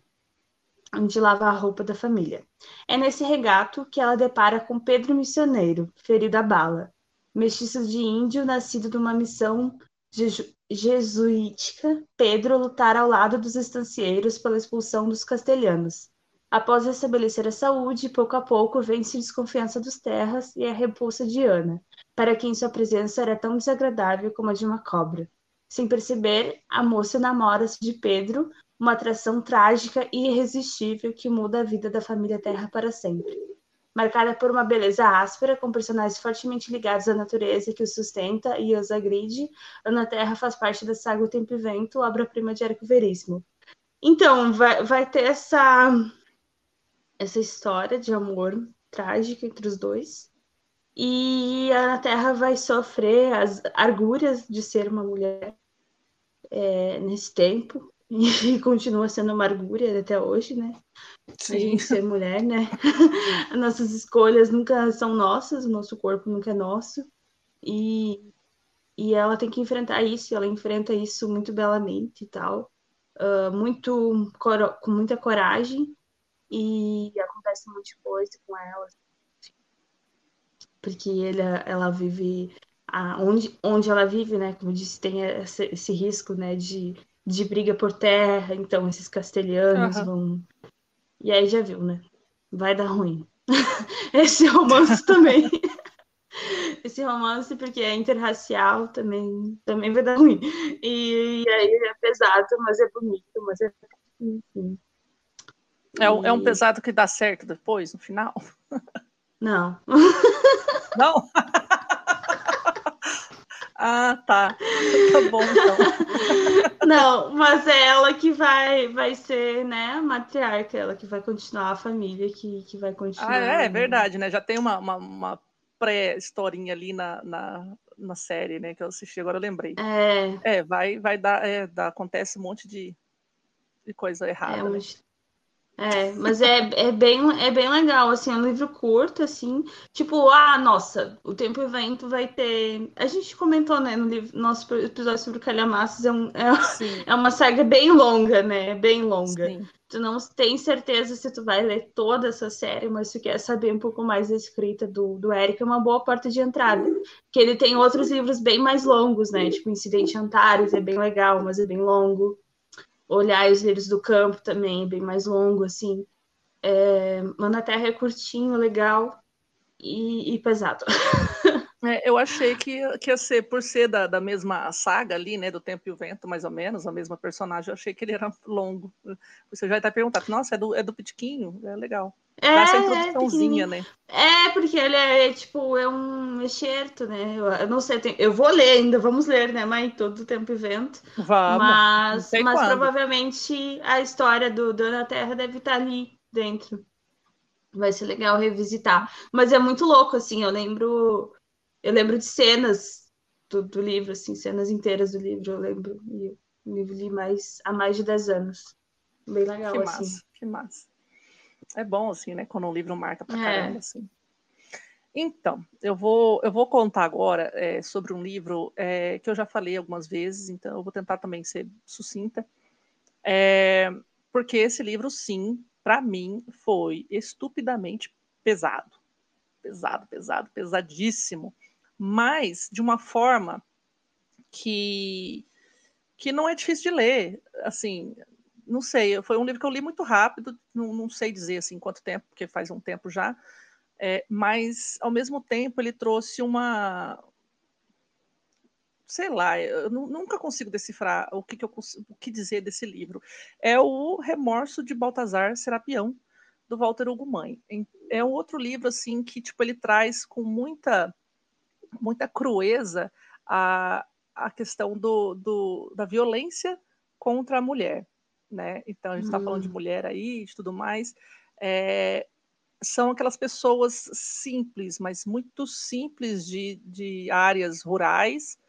Então a, a ambientação é ali, né, numa fazenda, aonde tem o, esse casal que a sua família, na verdade, e o dono né, da, da, casa grande, né, o dono da fazenda, ele tem essa, essa, esse interesse por essa esposa desse camponês aí, né? Então, que, e ele tenta ao máximo é, tentar evitar que a esposa dele tem, acaba se, sujeit, se sujeitando a isso, né? Então ele tenta defender ali de certa forma e tudo mais ou menos gira em torno disso. Eu vou ler aqui um pedacinho da sinopse que tem dele.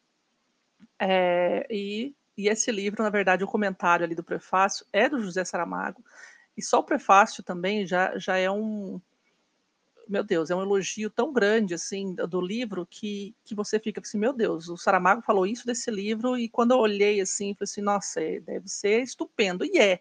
É um livro estupendíssimo de, sabe, cruel, cru, é, é, é, é anima, animalesco, assim, sabe? É um negócio muito, muito selvagem. Eu não sei dizer, não, não consigo até hoje achar a palavra para definir esse livro, tão pesado que ele é. Porém, né, você fica ali com raiva, com nojo. Tarará. Estirpe e julgo são os elementos brutos com os quais a poderosa linguagem de Walter Hugo Mãe narra a história dos Sarga, nascidos de pai e vaca e de seu primogênito, que dá nome ao livro, Baltazar. Camponês miserável e de passividade bestial, cujas vida e jovem esposa são exploradas por Dom Afonso, senhor das, senhor das almas e coisas daquela terra. É vencedor do prêmio José Saramago, né, literário, Romano Baltazar, é, é, ele fala aqui, né, que o José Saramago comenta, é um tsunami linguístico, estilístico, semântico, sintático um marco na literatura portuguesa contemporânea. É, tá, tá, tá. Aí o Saramago continua. Basta ler a primeira página, a primeira palavra, sentir a primeira respiração. É um livro diferente. A sensação que esta obra me dá, além do ímpeto arrasador e ao mesmo tempo construtor de algum elo, é a de estar a assistir a um novo parto da língua portuguesa, um nascimento de si mesma. Essa fala do, do, e ele fala muito mais ali, né, no, no, na, no prefácio, é, é, realmente é isso. A primeira, tudo, começa ali a, contando a história dessa família, ó, me arrepiou. Ih, me arrepiei todo. É, é, assim, é muito, eu não sei, eu não li os outros todos, né, livros do, do, do Walter Ugumãe, eu tenho eles aqui, ó, cadê, ó, ó aqui toda vez eu erro lá, aqui, ó, todos eles aqui, ó, bonitinho aqui. Até agora eu li dois e meio. eu li dois e meio, ótimo, tô que nem a Luísa já. Eu li o Remorso, de Baltazar Serapião, mas primeiro eu tinha lido O Filho de Mil Homens e comecei a, li, a ler Nosso Reino. E falar nisso, acho que eu vou pegar ele agora, em, recentemente, aí depois que eu terminar isso que eu estou lendo. Nosso Reino eu li até metade, mas eu não estava conseguindo me conectar, não estava conseguindo entender porcaria nenhuma e acabei parando. Mas vou pegar novamente. E assim, eu não sei dizer dos outros, todo mundo elogia muito o filho do, do, do é, a máquina de fazer espanhóis é, o, o, Filho de Mil Homens, é, esse, não, esse eu já li, mas assim, dos que eu não li, ah, Homens Imprudentemente Poéticos, Nosso Reino, tudo mais, todo mundo elogia muitos outros, mas para mim, o, o, o, Baltazar Serapião vai ser sempre aquele, exatamente, um tsunami linguístico, é, essa história, ela é muito... De emoção. Muito, é, e ela é essa coisa brutal mesmo, essa coisa que nem cita ali, é, é, é essa passividade do, do, do homem simples, perante as peripécias do dono da terra ali, que ele faz o que ele quer, ele é dono né, das almas e das coisas. Uhum. Então, assim, realmente é um livro que mexe com você, assim, principalmente você, mulher, né? Você sendo mulher, vendo tudo que está acontecendo ali, tudo que vai, vai gerando toda aquela, aquela crueldade, aquela crueza, aquela coisa das pessoas, elas dormem junto com as vacas ali, então o pessoal, né, fala, né, são filhos de pai e vaca, né? E, e são, são meio criminalizados, não criminalizados, mas sabe assim, aquela coisa de, de uhum. tem nojo daquela família, tem nojo de vocês, e alguma coisa assim, tipo um, um, tudo, tá tudo errado. Tá tudo errado. como se fosse. Best... É, exatamente. E aí aquela coisa que você fica fica assistindo a tudo aquilo, né? Você vai lendo e assistindo tudo aquilo e você não sabe o que pensar, sabe? Tipo, meu Deus, o, o que que tá certo aqui, o que que tá errado aqui, o que que, o que que isso pode ser feito? E aí você vai desenvolver o livro aí e ter o final que tem. E é isso, né? A questão da mulher é muito, muito presente ali, o, o jeito que o homem trata a mulher, porque a, o cara, em algum momento ali, o marido, ele começa a culpar a esposa como se ela também fosse culpada de despertar o desejo do dono. E aí ele começa também a ter essa, essa esse cabresto ali, de certa forma, na mulher. Enfim, é isso. Leiam O Remorso de Baltazar Serapião, que é um livro é foda, é foda. O Saramago não estava errado, Mas... e na primeira linha, na primeira palavra, já começa ali, assim, putz, vai dar merda aqui. Não, Pode mas o Walt- o Walter Mãe, né? Eu já comentei minha teoria que as capas dos livros dele é pegadinha do malandro, né? Porque tu vê aquelas capas neon colorida e tu, ai, vou pegar. Ai, eu me enganei com esse. Eu, eu li a Máquina de Fazer Espanhóis em janeiro, é, tipo, de um ano, acho que 2020. Porque janeiro, né, é bom, né? Começar o ano, pensei, hum, parece Eu li O Filho de Mil. Homens em, em A- ja- a- dezembro, janeiro. Em janeiro. É, Eu dezembro, pensei, janeiro, passando. Ele, ele é um senhorzinho que tá no asilo, né? Mas deve ser legal, sei lá, né? Deve refletir sobre a vida, deve, né? Pobre, pobre, pobre de mim, pobre de mim. É bem pesado, assim, achei bem pesado. Gostei, mas é que ele me deu um, não sei. Eu gostei, mas, mas não sei. Ah, tá. É, de- deixa eu fazer uma, uma retificação aqui rapidinho. É que o, o Baltazar ali, ele, ele passa um pouquinho de 200 páginas, tá, gente? É 220. É, Só que eu tinha que trazer ele, porque ele é um. ela fugiu à que é- pauta. que é, eu- é, fuga ao tema. Zerei o Enem, fuga ao tema, mas assim, eu queria trazer ele porque ele também, depois da morte do Ivan Illich, ele também é o outro que para mim assim, é um livro que é, é pequeno e ele é soco no estômago, ele é porrada, ele é pesado, ele tipo assim, eu, eu acho que para assim, para mim de todos esses aí que a gente está falando, são são os dois ali que são foda, assim, de Mais. De difícil de ler, assim. Não, ah, não sei, gente, não é difícil de ler, porque a linguagem é fácil, mas essa coisa você vai digerindo a coisa, sabe? Aos pouquinhos, ali você faz, nossa, mas que horror isso Uhum. aqui, sabe? Nossa, que, que chato isso, ai, que desagradável aquilo, mas você também não consegue parar de ler, porque, né, aquilo começa a mexer com você. E aquele é o tipo de livro que acho que eu devia ter colocado o título como livros pequenos que mexem com você, né? Tipo, mas que mexe mesmo, faz a gente refletir, faz a gente pensar, Uhum. faz a gente sentir. É doido, é muito doido. Vai lá, mais um. É. E eu acho que a gente já pode também. Você, você quer. É, tem uns para citar aqui, para a gente também não, não avançar muito. Ah, meu Deus do céu. Mais Agora uns dois, vai. correr. Socorro. vai. Então, queria falar de John Fante. Já li dois livros do John Fante e foram excelentes. E eles são livros pequenos, com frases curtas e Ah, eu simples. tenho ele aqui, ó. Cadê? Deixa eu sair da frente. Ô, caralho, pra onde Tu tem Pergunte ao Pó? Olha lá, tá aqui, ó. Aqui embaixo. É, não. Ô, caramba, cadê meu Deus? Gente, eu não consigo. Aqui. Achei, Pergunta. achei, tá aí. Pergunte ao Pó. lá, Pergunte peraí. ao Pó eu não, eu não tenho, que eu peguei ele na biblioteca quando eu li ele. Eu tenho 1933, foi um ano ruim. Ai, é muito linda essa edição. Eu li numa outra edição. Eu não sei se esse, esse tem um pouco mais de 200 páginas, porque acho que tem é, textos complementares, né? Aham. Ele é- aí ele parece é grandinho, mas blogueirinha acho faz, que gente? ele, ela mede com a mão assim, ó. É pequenininho. É porque senão fica brilhando na luz aqui, aí, ó. Aí, ó. Ah, é, mas ele- eles são livros é, curtos, geralmente, são livros curtos, a linguagem é muito simples, mas vem, vem o baque, vem, a pedrada vem. De algum lado que tu não tá esperando, mas ela chega. É, aqui do 1933 foi ruim, eu achei legal que a primeira frase aqui, que fala, é o romance da desesperança do sonho americano. Parabéns para nós. Ah, desesperança, nossa. Que bom, do né? sonho americano. É, daí é, esse do 1933 foi um ano ruim, foi, foi um ano ruim mesmo pro cara, porque, coitado, ah, era um adolescente, o Dominic. Ele tem 17 17 anos e tá nessa, nessa questão, porque ele tem um sonho de ser jogador de algum beisebol, sei lá, de alguma coisa, que usa um braço, porque tem um braço forte. Eu lembro muito do braço forte do cara. Ah, o tal do braço. E é, parece que é duas pessoas, o Dominic e o braço do Dominic. Mas é bem legal, assim, a história. Só que ele é filho.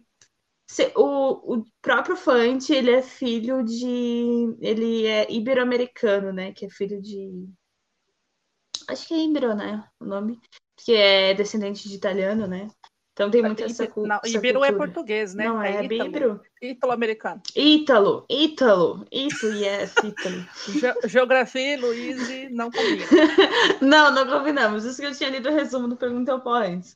Mas ele, então ele traz muito dessa cultura, né, do ítalo-americana, dos descendentes italianos e a questão que eles, tipo, tinham que trabalhar muito, né, para conseguir uh, sobreviver essa função. E aí qualquer descendente, né, que, que às vezes que, que queira, né, queira sonhar uma, uma um, ter uma vida diferente daquele trabalho duro, não consegue, uhum. né, tem uma dificuldade, né, e, e aí no, no 1933 vai ser esse sonho de ser jogador com, com um personagem um pouco mais jovem, e no Pergunte ao Pó é o sonho de ser escritor, com um personagem um pouco mais velho, vinte e poucos anos, e aí, além. E ele vai para Califórnia, né? Califórnia também tem muito essa, acho que essa questão do nos Estados Unidos, né? Califórnia é muito o estado do sonho, né? Sim. Onde as coisas acontecem e tal. Mas é difícil até elas acontecerem, é difícil. E ainda em Portugal, seu Paulo vai se relacionar com uma mulher e que também é uma ela eu acho que ela é tipo uh, não, não espanhola, mas enfim, tem. Como que é o nome? Ela é imigrante também. Uh, deixa eu ver, deixa eu ver. Camila Lopes. Uma, uma garçonete mexicana, ela é imigrante. Uh, e aí também, né, traz uma, um pouco dessa questão também do da questão do imigrante lá, do preconceito. E aí, Sim. pergunte ao pó. Pergunte ao pó. Que pó é esse? Porque, isso. porque eu li as fronteiras do universo para descobrir que era o pó tem lá. um pó. Esse é um pó comprei, diferente, comprei, mas também tem um pó. Comprei esse para descobrir o que, que é que estão perguntando pro pó. Eu vou perguntar. Vou perguntar pro pó. Pro pó. Vou perguntar em algum momento. É. Mas o, o Fante pó... é um escritor interessante. Eu tenho um, umas, um livro de contos dele que é uma coisa de fome também. Acho ele um escritor legal. Deixa eu falar aqui, ó. O New York Times falou assim, ó. Ou o trabalho de John Fante é desconhecido por você, ou é inesquecível. Ele não era o tipo de uhum. escritor uhum. de ficar no meio do caminho. Já gostei, porque é tipo escorpião, né? É 880. então, aquelas coisas, né? é. né? Tipo, ou é desconhecido ou é inesquecível. Ou seja, é só vai ser inesquecível, porque agora eu já conheço. assim, né? Eu vou ter que é. ler para conhecer mais. É legal. Muito não, legal, e, é, legal. e é também né, a gente tem, por exemplo, a Mai trouxe do o Walter Ugumãe de tsunami linguístico, né? Que é aquela tu lê e tu se envolve com aquela questão linguística que às vezes pode ser até tu entrar no ritmo eu acho um pouco complicado, mãe, assim. É, tipo, eu gosto ah, bastante, entendi. mas até, até entrar no, no flow dele, assim, né? Porque ele é, ele, ele é tem, diferente. Ele tem certa estranheza na escrita. É, e aí o Fante, não, o Fante tinha uma simplicidade, assim, mas uma simplicidade que a gente comenta da questão da simplicidade, né? Que as pessoas subestimam a simplicidade, porque é muito difícil escrever um texto simples, né? Um texto que é muito claro, que é Sim. muito limpo, assim, sabe? O Fante tem isso, que, que foi um professor de redação que nos indicou vários, é, vários escritores, e aí o Fante era para aprender a escrever frases curtas, simples, e que falam tudo que deveriam dizer e exatamente o que, o que você quer dizer. Direto ao ponto, né? É. Mais Legal. ou menos isso. Vou ler, vou ler, por sua culpa, esse livro estava caro para caramba o tempo inteiro, aí quando abaixou o preço eu comprei, graças a Deus. Porque é um livro que realmente tava demorou para baixar. É, porque essa é uma edição nova, né? Deve ter um monte de Ah, é, tem isso texto. também, edição nova, bonitinha, blá blá blá, mas mesmo assim demorou uma vida. E eu queria, lógico, a edição, a edição nova bonita. ai, ai, se for ruim, eu xingo você depois. Tomara que você goste. Aquela... É, porque a gente vai indicando, vai indicando aqui, né? Vai que o é. povo. Né? Chega um dia que o povo fala assim, ah, eu li aquele dia que você indicou lá uma porcaria, hein? Gosto de gostos. Não, gente, aqui é eu falo sempre: celulite, celulite de. Celulite, celulite não de perna, gente. Celulite, celulite de qualidade, de indicação de qualidade. Isso aí. Ai, ai. Tá, o que, que eu vou escolher agora? Eu vou escolher, eu vou falar rapidinho também, porque a gente. A gente falou sobre ele já, do, do estrangeiro de Albert Camus. Falei, na verdade, sim, a gente já, não destrinchou muito ele, não. A gente tirou sarro dele algumas vezes. porque, porque assim. É, ah, o, o dia quente.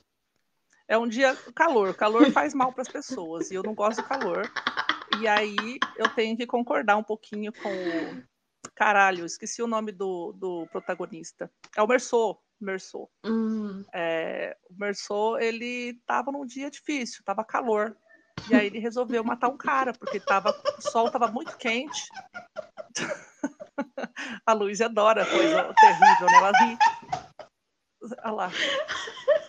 Ai, gente, mas é tão ridículo. É, é ridículo, realmente. Essa parte da justificativa dele é, é muito. Eu não é consigo. Na, na, verdade, quando eu li, eu falei assim: o quê? Eu falei, o que Jesse!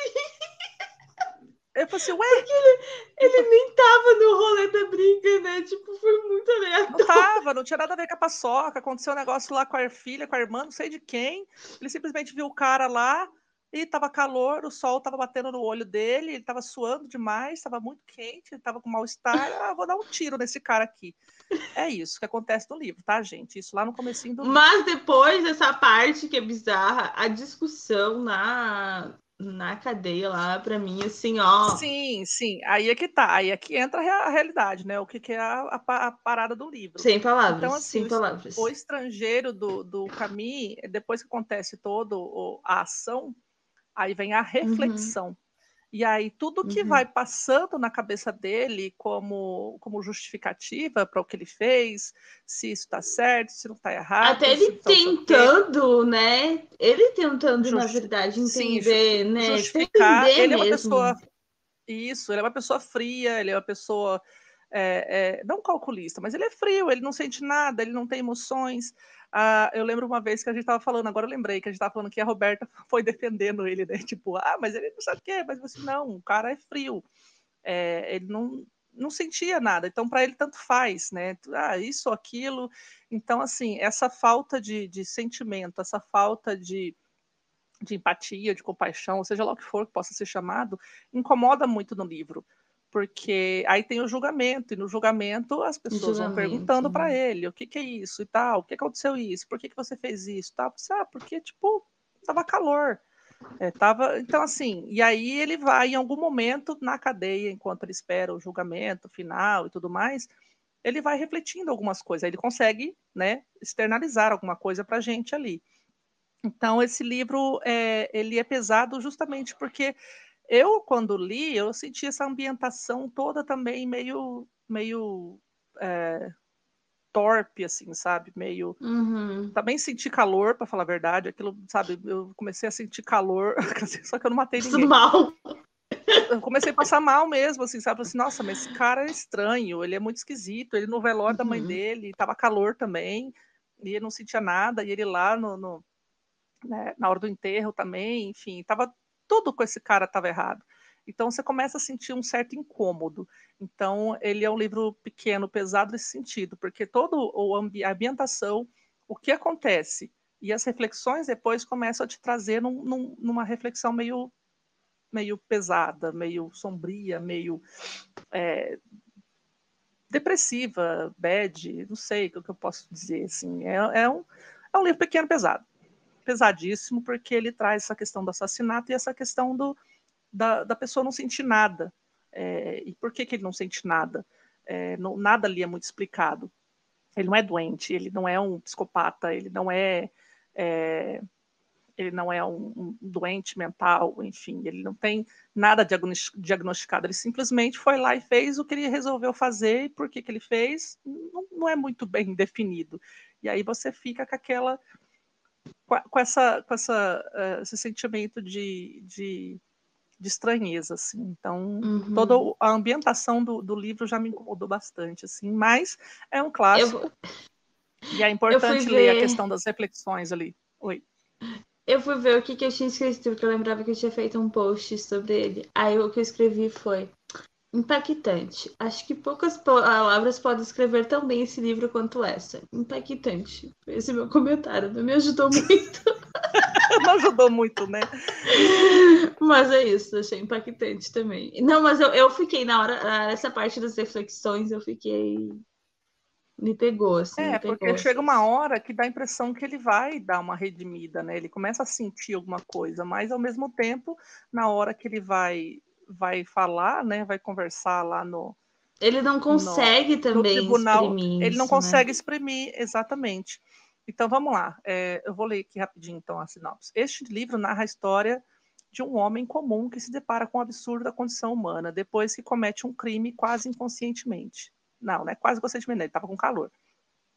Merceau, que vivia sua liberdade de ir e vir sem ter consciência dela, subitamente perde-a envolvido pelas circunstâncias e acaba descobrindo uma liberdade maior e mais assustadora na própria capacidade de se autodeterminar. Uma reflexão sobre liberdade e condição humana que deixou marcas profundas no pensamento ocidental, uma das mais belas narrativas desse século. E tarará, tarará. Quando Merceau descobre que absurdo e liberdade são faces da mesma moeda e que uma implica na outra, afinal, encontra a paz. É a história dessa compreensão, desse encontro que Camus nos propõe. O estrangeiro se apresenta como uma espécie um tanto perversa de livro de autoajuda. Perversa. É, e assim, ah, tinha esquecido dessa questão também, né? Porque o estrangeiro, o que, que é ser o estrangeiro, né? É, é a pessoa, pelo menos ali na figura dele, é uma pessoa que não se envolvia em nada, né? Tipo, é o estrangeiro envolvia... da própria vida, né? Sim, ele não tinha essa consciência de, de que era livre, né? Que eu, que eu tô aqui livre, eu posso fazer o que eu quiser, só que não. e aí ele descobriu a, a, a verdadeira o sentimento, né? E a, e a, e a condição de liberdade a partir do momento que ele não a tinha mais. Então, uhum. é mais ou menos isso. Tem várias ali também alegorias sobre a questão, né, de uma perversa. Como que é o nome aqui que falou aqui? É uma ela apresenta uma espécie tanto perversa de livro de autoajuda. Sim, né? Também, mas enfim, é, é essa estranheza, assim, essa, essa, essa reflexão que é pesada, que é muito grande, e a questão dele conversa com o padre, né? O padre vai conversar com ele lá na. É, na, era essa parte do padre que me pegou, essa parte do é, padre. E aí ele começa a questionar algumas coisas ali. Enfim, é um livro pequeno e poderosinho aí. Dá para dá pra dar um, uma refletida aí uhum. e sentir um clima bem bad também no, no rolê todo. Com certeza. Ah, eu, eu travei. Travou o quê, minha filha? Não travei? Não, tô te ouvindo. Segue aí mais um. Travou. Segue um e aí a gente depois vai para as menções honrosas aí rapidinho, Ai, só para céu. Ah, então vou falar de bonequinha de luxo. Fala. Contrariando expectativas, vou falar de bonequinha de luxo do Truman Capote. É um livro também que está ali quase no limite das 200 páginas. E para mim eu achei pesadíssimo. Pegou muito pesado. Ele, eu, ele é diferente do filme. O filme é lindo, lindo, lindo. Eu vi depois o filme do livro, mas eu fiquei puta com o filme. Porque ele, para mim, ele tirou é, a parte que eu a tinha essência. mais achado. É a essência, que eu tinha achado mais interessante do livro. Então eu fiquei um pouco indignada. E Bonequinha de Luxo tem. É, conta a história de um é, enfim, é um cara que está contando essa história. Ele vai ser é, vizinho dessa mulher, que é a tal da bonequinha de luxo, né? Que, que vai, vai dar nome ao livro. E é no filme entre, interpretada né, pela Audrey Hepburn. E, mas aí no livro ela é muito mais complexa, assim, sabe? Essa, essa mulher, ela é muito mais complexa e, e a relação dela e a forma como ela vive, sabe? Porque apesar de ser. Enfim, ela é livre, sabe? Tipo, o que ela decide fazer pode ser julgado pela sociedade, mas para ela, tipo, foi ela que decidiu viver assim, daquela forma. E, e aí ela tem um gato, e aí o nome do gato é gato, porque ela não vai dar o nome um nome pro gato, porque ela fala que os dois se encontraram, sabe? Mas nenhum é dono do outro, e é, para mim me marcou muito isso. E, e sabe, e essa, essa relação, essa forma como ela, ela vê a relação com o gato, vai explica muito sobre, sobre a personalidade dela. E aí é pesado porque, enfim, no livro é diferente do filme. no filme dá certo o final, no livro. No livro não, eu não vi, sabe? Não, não, não, nem tinha sentido ser aquele final que foi do filme. Então, eu achei, eu achei um pouco. Eu achei triste, principalmente por causa do gato. e é isso. Ai, ai, é, é zoado, né? Quando mudam o, o, a história das coisas, né? Tipo, eu acho que nesse sentido de, de que você está falando aí, mudou realmente a essência, né? Porque o negócio com um finalzinho é. feliz e, e, no livro não é bem isso que acontece, né? Tipo, tem é, uma, tipo um, romance, um peso diferenciado assim, né? ali, né? É, tem um peso, porque ali no, no filme tem o romance, se dá o romance, mas para mim, tipo, quando eu li, porque para mim eu li o, o Truman Capote, ele é gay, né? Então, para mim, e o livro se, se conta na primeira pessoa e o personagem parece hum. parece ser não, não tenho certeza se ele é realmente escritor ou se eu que fiquei com essa impressão que ele queria ser escritor, não tenho certeza. Mas assim, para mim parecia muito uma história que o Capote poderia ter vivido, sabe? E aí, tipo, tipo, na minha concepção, na minha leitura do livro, pode ser que, eu, que outra pessoa faça uma leitura diferente, mas para mim, na minha concepção, houve um encantamento dos dois, mas porque os dois eram pessoas interessantes, sabe? Mas não, não houve encantamento romântico, necessariamente, né? Então, nem, uhum. sabe, tipo, essa concepção que do filme é, né? A questão romântica que se dá. Para mim foi, sei lá, sabe? Eram duas pessoas muito interessantes, ela é muito doida, Uh, mas ela tá ali, ela tá vivendo a vida dela como ela quer, ela é livre, sabe? E ela, e ela vive aquela liberdade dela. Mas tem consequências, porque tudo na vida tem consequências, né? E aí. Uhum. Mas, mas é, então, eu, isso, assim. eu quero ler esse livro por tua causa já tem um tempo também. E é bom saber. Mas ele não é tão pesado assim, mas também ele não é leve. É, a gente pode ter um peso médio aqui, né? Tipo, peso médio, peso, peso é, pena, é, peso é médio, porque... Eu acho que é um pouco do Noites, Noites Brancas que trouxe, assim, porque fica aquele... Melancólico, né? É, aquele gosto amargo, sabe, da vida. Sim, tipo, hum. ela tenta aproveitar ao máximo a vida, mas talvez aquelas coisas sejam superficiais demais, sabe? E aquilo vai consumindo Entendi. ela. Entendi. Faz sentido. É, então, né, pesado não necessariamente tem que ser aquela coisa, né, violenta, horrorosa, né, mas é. amarguro, amargura, amargurante, amargurosa, não existem essas palavras, é, dicionário vem aqui, é, amargura, né, das coisas e é. melancolia das coisas e depressão uhum. das é, coisas. É, então, eu achava ela muito triste, assim, eu achava ela muito muito triste. Tipo, assim, eu faço sabe? tudo isso, aquela... mas é tudo aparência, né? É, aquela pessoa que tá em festa, que tá efervescente, assim, mas tu olhar bem pra ela, tipo, ela tá numa solidão, assim, incrível, sabe? E, tipo, e rodeada de pessoas, mas tá naquela solidão. Então, Entendi. Interessante. Vamos lá para o meu último. Eu ia colocar um aqui, outro e tal, mas eu pensando bem aqui, esses aqui não tá, não são tão pesados assim. Mas para mim o que foi pesado que foi o que eu, começou a, a, a saga entre mim e Luiz e a questão da quantidade de páginas, foi o Laranja Mecânica. O Laranja Mecânica ah, já falou. Ele algumas... tem mais de 200. Não tenha, filha. Na minha aqui, eu falei para você, tem 190, eu te mostro. Ah, tem 190. Puxa, minha Sério. E ainda sem Cara, contar... eu, eu demorei dois meses para ler, não pode ter menos Mas é por isso, é por isso que ele está aqui é um dos que também está ali no, no, no, no é, como chama, no top do porquê eu criei, é, criei esse tema para a gente conversar hoje. Por quê? Porque aquele, aquela descrição que eu falei lá no começo daquele livro que você acha que ah, é fino, vou ler e não tapa, tomei os tapas na cara e, e, e rasteira e tudo. Por quê? Porque eu também demorei muito para ler.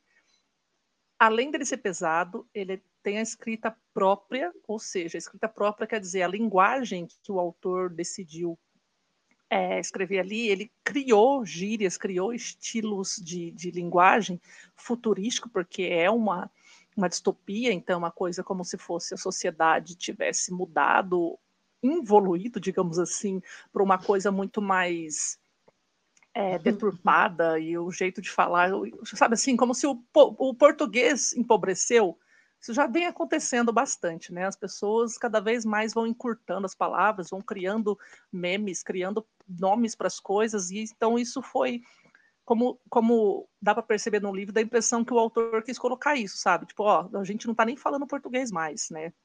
A gente está falando uma outra língua que já está ali uhum. futurístico, o negócio já deturpou tudo. Então, começa aí já a questão da distopia.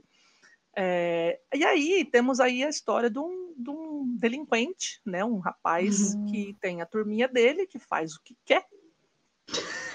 Ai, aquela quer. cena inicial deles. É, tudo. Na verdade, assim, esse livro é separado em três partes. Uhum. E a primeira parte, eu tomei tanta raiva, tanto ódio, tanto, tanto, assim, eu não tava aguentando mais. Eu falei, não, não vou, não aguento mais o que, que esses meninos fazem. É, tipo, é muito pesado, é horrível, é, é, tenso, é, nossa, é horrível. É, tipo, é assim, meu Deus, a primeira parte, eu, eu, por isso que eu demorei também para ler.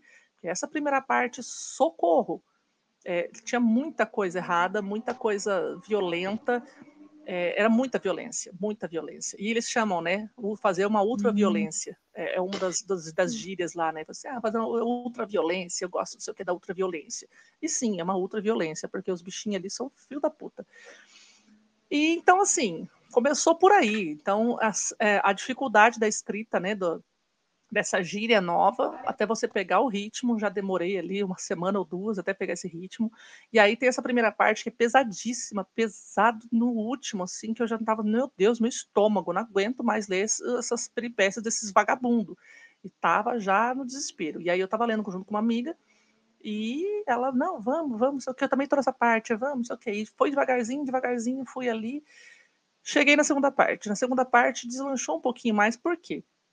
Porque já estava, né, a língua ali, a, as gírias, porque tem um glossário, tá, gente? No final do livro tem sempre um glossário, você não tem que descobrir aquilo tudo sozinho. Então, essa coisa de olha para trás, vem, olha para trás, vem, olha para trás, vem, vai acontecer algumas vezes, isso é normal para quem for ler, tá? É, Ou você então... pode desistir de olhar para trás e só seguir. Mas. É, mas não dá, não vai dar para entender muito bem algumas coisas. Você não vai ficar curioso. Porra, o que, que é isso aqui? Eu ah, acho que pelo assim. contexto dá pra sacar algumas coisas. É, eu, eu olhava assim. uma ou outra no começo. Aí até que é, eu me irritei. Não, eu olhei bastante, até que eu me, me, acostumei com o que era mais ou menos cada coisa, aí eu segui. Tá, aí na segunda parte, tipo, aí, nossa senhora, aí os moleques vão tomar no cu, os moleques vão usar, agora até, até que enfim, vai, foi preso, vai, não sei o quê, agora vai tomar dele, tarará. Eu fiquei torceníssimo, gente. Falei assim, meu Deus, que maravilhoso, o moleque vai se fuder. E aí, ah, é, é, assim. E também foi pesado, de certa forma. Né? Não, apesar de que, né, ele preso, aí depois ele ainda consegue ser filho da puta também preso, né? Ele dá as escapadelas dele, a, a lábia dele é muito desgracenta. E a última parte é a questão ali do, do, do que foi feito depois dessa prisão. Né, e essa prisão ele vai ter, vai, vão tentar um experimento com ele. Eu não quero contar toda a história, mas é mais ou menos isso. Vão fazer um experimento com ele e vão ver a reação desse experimento nele é, para voltar à sociedade. Então, tipo assim, eles estavam testando em pessoas que seriam delinquentes que a, uma possibilidade de curá-las da delinquência para colocar, né, na, recolocar na sociedade. E aí é, você fica numa, num, num impasse, né? De, de quem que você está defendendo? O, o, governo que está fazendo esse experimento horroroso ou o guri que é um delinquente que está lá e já fez. Então, assim, fica também essa, essa, essa questão desequilibrada, você não sabe o que está acontecendo, com quem que você... Enfim, na verdade, você não, não, não quer nada de, de ninguém. O moleque tem que ser preso, tem que ficar preso, sabe? É, e esse experimento cruel também não, não é uma coisa positiva. Tipo, isso vai ser feito não, com quem, porque... a que custo, é, entendeu? Sim, tipo... tira toda a individualidade da pessoa, né? Tira Sim, vão virar o direito de né? escolha dela, a liberdade, tipo, tira Sim. o que faz da gente humano, né? Exato. E aí o que acontece? É... E vai ter esse desdobramento no final, e o final é aquela desgrenha, né? Enfim, que você fica, ah, beleza, é... só podia dar merda mesmo, né? Tipo, por que, que você tem esperança de alguma coisa lendo uma distopia, sua trouxa? Então, sim, tomei vários tapas na cara, é, pela, pelo, pelo tema pesado, pela escrita que também é dificultosa, que eu achei que eu ia ler em uma semana, eu li nos dois, três meses também. Então, esse, para fechar aí um pouquinho, acho que com, com chave de ouro, é o livro mais. mais dif... hum. um pouquinho. Milk! Não, né? Não, comigo Poxa, aqui não. Milk. Ah, toda vez fica. Desculpa, gente. assim. Quem não tem filho em casa, né? Eu tenho um gato que é pior que filho. Então, assim, é, ele foi difícil de várias maneiras. Eu, ia, eu, eu, esqueci, gente, de colocar o microfone, né? Aqui eu virei com. Enfim. É, é, ele é difícil de várias formas, assim. Então, é, é pesado, ele é difícil de ler, ele vai te tomar um tempo, mas é necessário, porque é uma distopia e distopias são necessárias a todos. Então, é um dos que eu queria conversar aqui, justamente por essa questão do pequeno, mas pesado e pesado de várias formas. Esse Laranja Mecânica do Anthony Burgess. Luiz, seu Muito último, bom. seu último, e aí a gente vai para as menções. Ah, então eu vou falar de Festa no Covil, porque era um que, enfim, nós duas lemos, Thaís leu também. Foi uma leitura viajante, né? A gente, o, o Vila, nosso amigo Vila, que colocou para viajar esse livro que é do Juan Pablo Villa-Lobos. É história de um menino. Oh, um menino. Hum. Só que ele é um filho do rei do tráfico. E ele é do México. E ele não, não tem muita noção, assim, né? Ele não tem muitas referências. As referências dele são violentas. É, e então tem aquela simplicidade da história sendo contada por uma criança, mas é ao mesmo tempo uma criança que está num ambiente extremamente violento e aquela violência também vai estar nela, aquela essa e vai ser uma violência natural para ela. Né? É, vai parecer natural. Aí ele tem um negócio, ele é muito inteligente, né? Ele é muito inteligente. Ele tem certeza disso que ele é muito inteligente. Ele se acha muito inteligente. Ele tem um professor que tenta guiar ele ali, tenta, às vezes, tenta, né, tirar daquele ambiente, tenta trazer outras referências para ele, mas é meio podado, um, né? Um pouquinho de moral, né, na, na, nas coisas, é... um pouco mais de, de ética e moral na vida dele. Mas é um pouco difícil, né? Porque ele é o filho do rei do tráfico. e... Sim, e detalhe, aí, o menino ainda tira sarro do professor dele, né? Ele fala, uhum. ah, porque ele é, porque ele é tipo pobre comunista. É verdade. tira sarro do professor. Então, assim, né? Tem essa crítica ali também, né?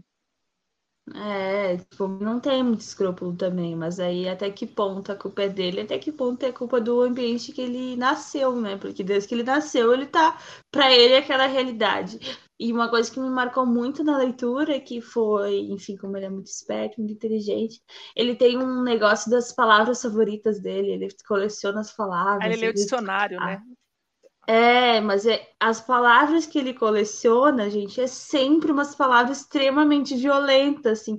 É sempre, é, assim, são, são palavras que tô olhando assim, ah, legal, tipo, interessante, uma palavra grande, bonita, né? Mas são palavras Difícil, de né? violência, né? né? Sempre, é, sempre a, a violência vai estar... Tá é tão inserida no meio dele, mas para ele é natural, sabe? Ele escolhe aquelas palavras e ele não, não vê essa relação, né, da violência da, daquela palavra e das ações que estão no cotidiano dele.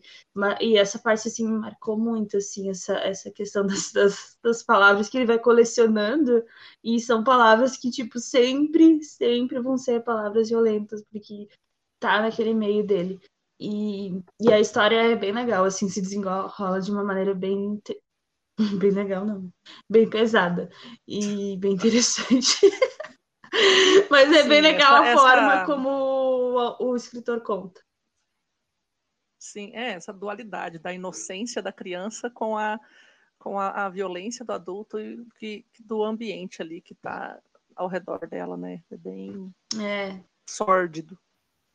E ele tem os desejos deles que todos são atendidos e, enfim, até que ponto.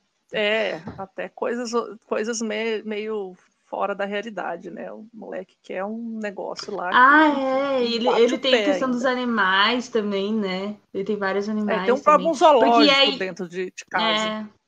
Uhum. Porque também o mundo dele é só a casa, né? Porque ele não pode sair. Porque, enfim, o pai é criminoso, né? Ele não, é filho não do, é, o filho do, do maior traficante, então, tipo, os inimigos ali vai fazer o quê, né? A primeira coisa vai matar o moleque, né? Então ele fica preso uhum. dentro de uhum. casa. É pesado, né? Eu li numa tarde esse livro uhum. aí, mas ele tem essa, essa, esse fundo aí, né, de, de, de peso na questão da, da violência em, embutida numa criança que é que acha aquilo tudo banal, né? Tudo normal, uhum. normal o cara tomar um a tiro, morte, né? Ele, tipo... A morte se torna banal, né? Verdade. Sim. Esse, esse foi Exatamente. um que eu achei que eu, ia, que eu ia ler numa tarde, eu levei uns uma semana para ler, eu acho.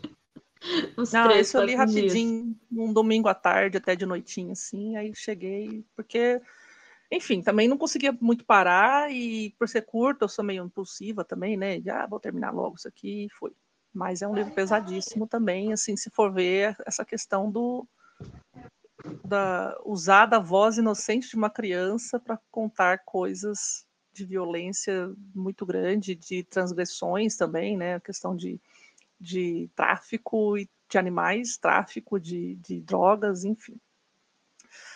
Tá bom, então, né? A gente conversou, falou aí bastante livro, tinha até mais alguns aqui, mas aí eu tirei um pouquinho, porque por não ser tão pesados assim, mas aí eu queria citar aqui alguns de menções honrosas. Por que menções honrosas? Porque a gente já falou bastante deles em outros episódios, então a gente, para não ficar se repetindo e contando a história mais uma vez, eu vou citar Ratos e Homens, do John Steinbeck, que é um livro, um dos livros preferidos aí da Thaís, que ela sempre fala, né, que ela terminou e ficou olhando meia hora olhando para o teto, literalmente, não foi, não é uma expressão, e sim, é, ele, ele é pesado, pesadíssimo, porque a gente já falou sobre ele aí em alguns episódios. É, e ele tem essa questão né, da simplicidade, da ingenuidade. São dois caras ali, blá blá blá. Não vou ficar contando muito, não. Vocês pesquisem. Ele é muito pequenininho, muito. E ele é muito clássico. Vira e mexe, eu vejo em filmes é, alguém, alguma referência, alguma citação, ou na estante de alguém direto. Depois que eu li esse livro, assim, nossa, parece que ele apareceu em tudo, assim. Então ele é um livro. Já vi algumas é, vezes também.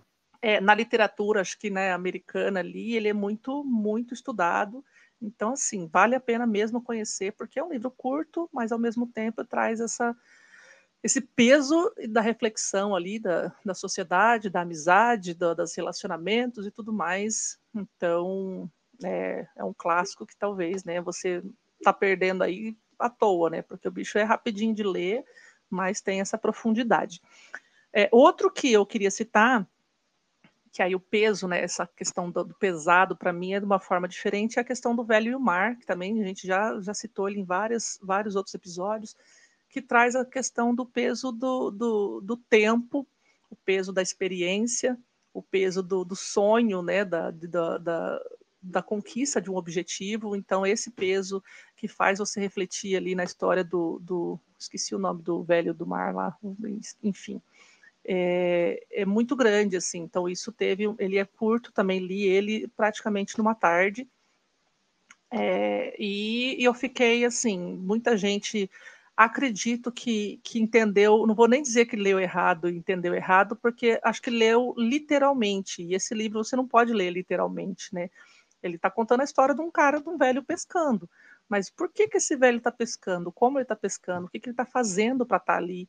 Então, acho que né, toda a literatura, às vezes, ela não é muito literal. Você tem que ler as entrelinhas, e esse é um tipo desse livro que me trouxe aí reflexões profundas ah, acerca da minha vida, né, da, das coisas que a gente faz, do, do peso, né, das, da, da experiência e da idade que você tem, e o quão isso pode impedir você ou não de conquistar os seus sonhos, os seus objetivos. Então, é um. A, a Luíse, né, em outros episódios aí, falou muito dele uhum. também, porque ela também tem uma história muito afetiva com, com esse livro. Confiram aí em, em episódios anteriores, façam maratona, se virem, easter eggs vão aparecer. Vocês que lutem, porque eu não vou ficar falando qual que é, porque eu também não lembro, porque a gente já falou várias vezes desse livro. É, e outro que tem, assim, a, o peso da amargura, né? Como a gente já falou aqui em algum outros, alguns outros, algumas outras indicações, né? Inclusive da Luíse, As Brasas de Sandor Marai, é, conta ali um pouco da, da amargura de dois amigos que não se veem há 41 anos. Então, eles eram amigos de infância e em, em algum momento na história eles alguma coisa aconteceu que não se sabe o que, que foi, eles se distanciam, alguém desaparece e simplesmente deixa de, de, conversar com ele, some, e depois de 41 anos eles vão ter essa conversa franca, tipo, o que, que realmente aconteceu. Então tem essa coisa da, da, da amargura guardada, é, da, da falta de comunicação, da falta de, de, de empatia ou de compreender. Os caras eram amigos, mas por que que do nada simplesmente alguma coisa acontece para né, separar os dois? Então, assim, tem esse peso de, do tempo e das coisas mal resolvidas. Então, é interessante também, é um livro que me marcou, de certa forma, porque eu sou esse tipo de pessoa que às vezes fica remoendo. Nossa, a pessoa não fala mais comigo, mas por que, que foi que eu fiz? E às vezes as pessoas não se comunicam da, da forma como deveriam. Então trouxe um pouquinho essa nostalgia para mim. Então, como menções honrosas, eu coloco esses três livros aí que a gente já citou algumas vezes e que já foram indicados e são muito bons. A Luísa, ah, agora quero... vez. Quero fazer algumas menções honrosas também. Falei muito esse ano de Enterre Seus Mortos, da Ana Paula Maia, né? Tem menos de 200 páginas, trouxe ele aqui hoje. Olha, gente, várias marcações que eu fiz uh, durante a leitura, muito bom. E aí aproveitei e trouxe outros dois dela que eu, que eu tenho, que como eu disse, né, esquema de pirâmide. Os livros e personagens que estão ali, estão lá e cá. Eu tenho o Decada 500, Uma Alma também, da autora, que tem os personagens que se relacionam, assim, que tem no Enterre Seus Mortos, tem nesse. E eu tenho também o Assim na Terra como Embaixo da Terra. Os três são bem curtinhos. Esse eu acho que não.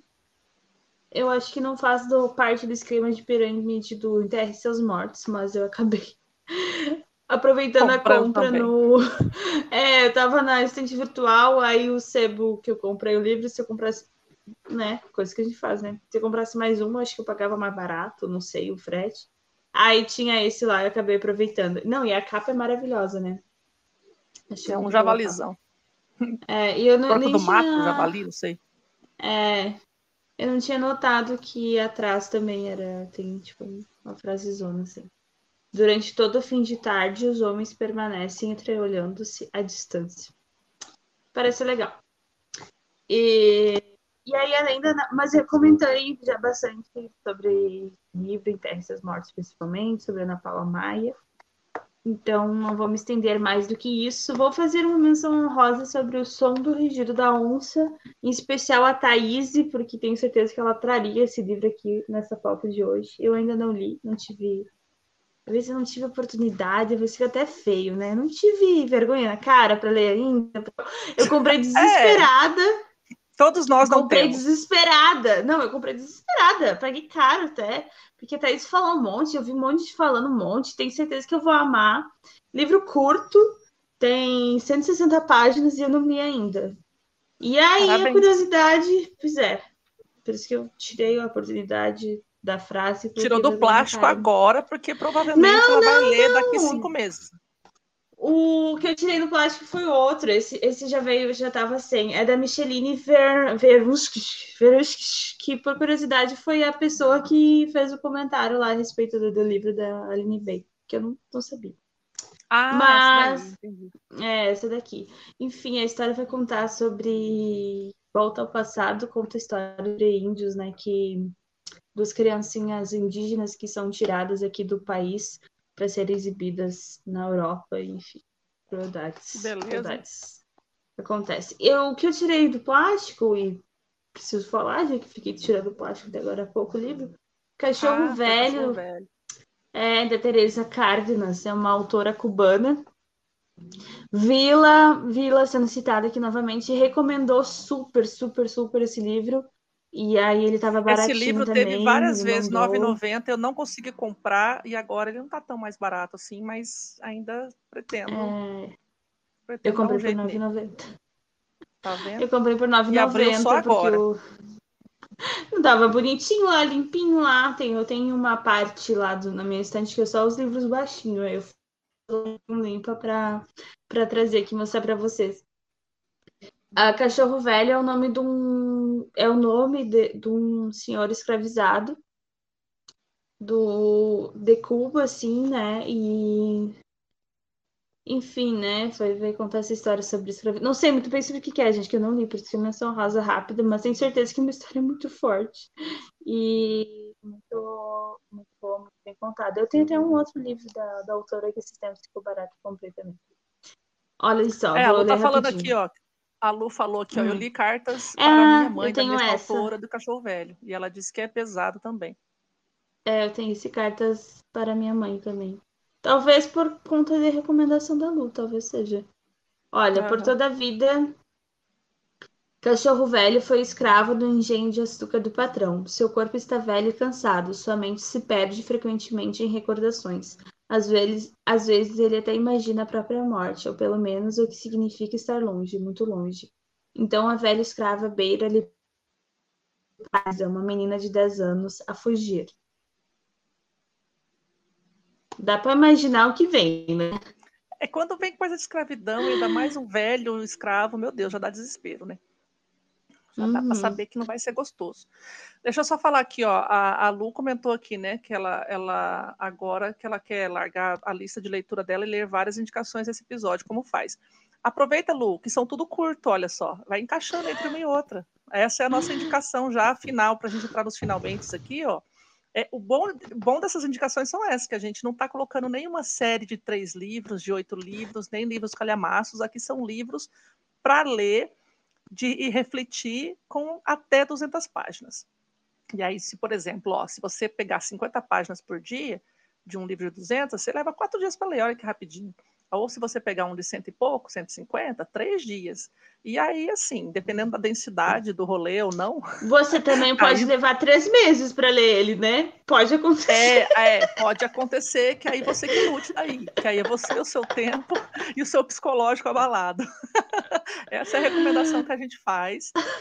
E aí, assim, é, eu acho que, que fica uma, uma- umas indicações interessantes justamente por causa disso, assim, porque eles são curtos, mas são necessários, assim, são livros que, que vão trazer, de, de certa forma, né, para cada um ao seu modo, é uma uma reflexão, um pensamento ou até um modo de se comportar diferente, de encarar né, as coisas de forma diferente, que é isso que a literatura faz com a gente, né? Vamos combinar que os livros, querendo ou não, moldam aí nossa, nossa personalidade, nossas escolhas e nossa forma de, de ver o mundo. Então, eu espero que vocês tenham gostado das indicações. Luiz quer complementar com mais alguma coisa? Não, ela está lendo o livro agora, ela resolveu aqui, ler. É, eu vou, vou ler o que, que, eu, que eu marquei. Ah, tá. É, não, eu adorei o episódio, gostei muito. Gostei muito que tem várias indicações aí que eu, que eu ainda não li. Eu- e alguns livros até que eu já tenho na estante e não li. Então, achei uma boa dica também da Mai de, de ficar encaixando, As né, brasas, né, senhora? outra. As As brasas, brasas ganhei de amigo secreto dela. O da morte de Ivolite, eu acho que eu tô querendo ler esse livro desde 2014, 2015, por aí. Olha, é, é É. interessante, viu? Eu acho que, né, É. assim, do- todo mundo aqui deveria encaixar um pitico desse entre as leituras normais aí, que acho que vai dar tudo certo. A E aí você lista, escolhe qual enfim. desgraçamento você quer, né? Qual pesado, qual peso você Várias vai carregar. né? opções. Vários, vai ser maravilhoso, assim, você vai se sentir muito feliz. Ai, socorro, gente. Então, olha, é isso. Já estamos, não sei o que, que acontece, que a gente começa a conversar e dá duas horas, eu não entendo. É, Vamos terminar o episódio aqui. Muito obrigada a vocês que estavam aí no chat comentando, conversando com a gente, a vocês que assistiram até aqui, a vocês que estão nos ouvindo aí pelo Spotify. Pode encontrar a gente lá pelo canal do YouTube também, toda terça-feira, às oito e meia da noite. E a gente está aqui também, sempre com vocês. A gente tem novidades aí para novembro. Temos aí convidados novamente, então já vou deixar aquela, aquele gostinho de curiosidade para todo mundo. E esperamos vocês todos aí na próxima terça-feira, às oito e meia da noite. Muito obrigada. Beijos. Beijo, mão. Tchau. gente. Tchau. Você ouviu o Literatura Sem Frescura.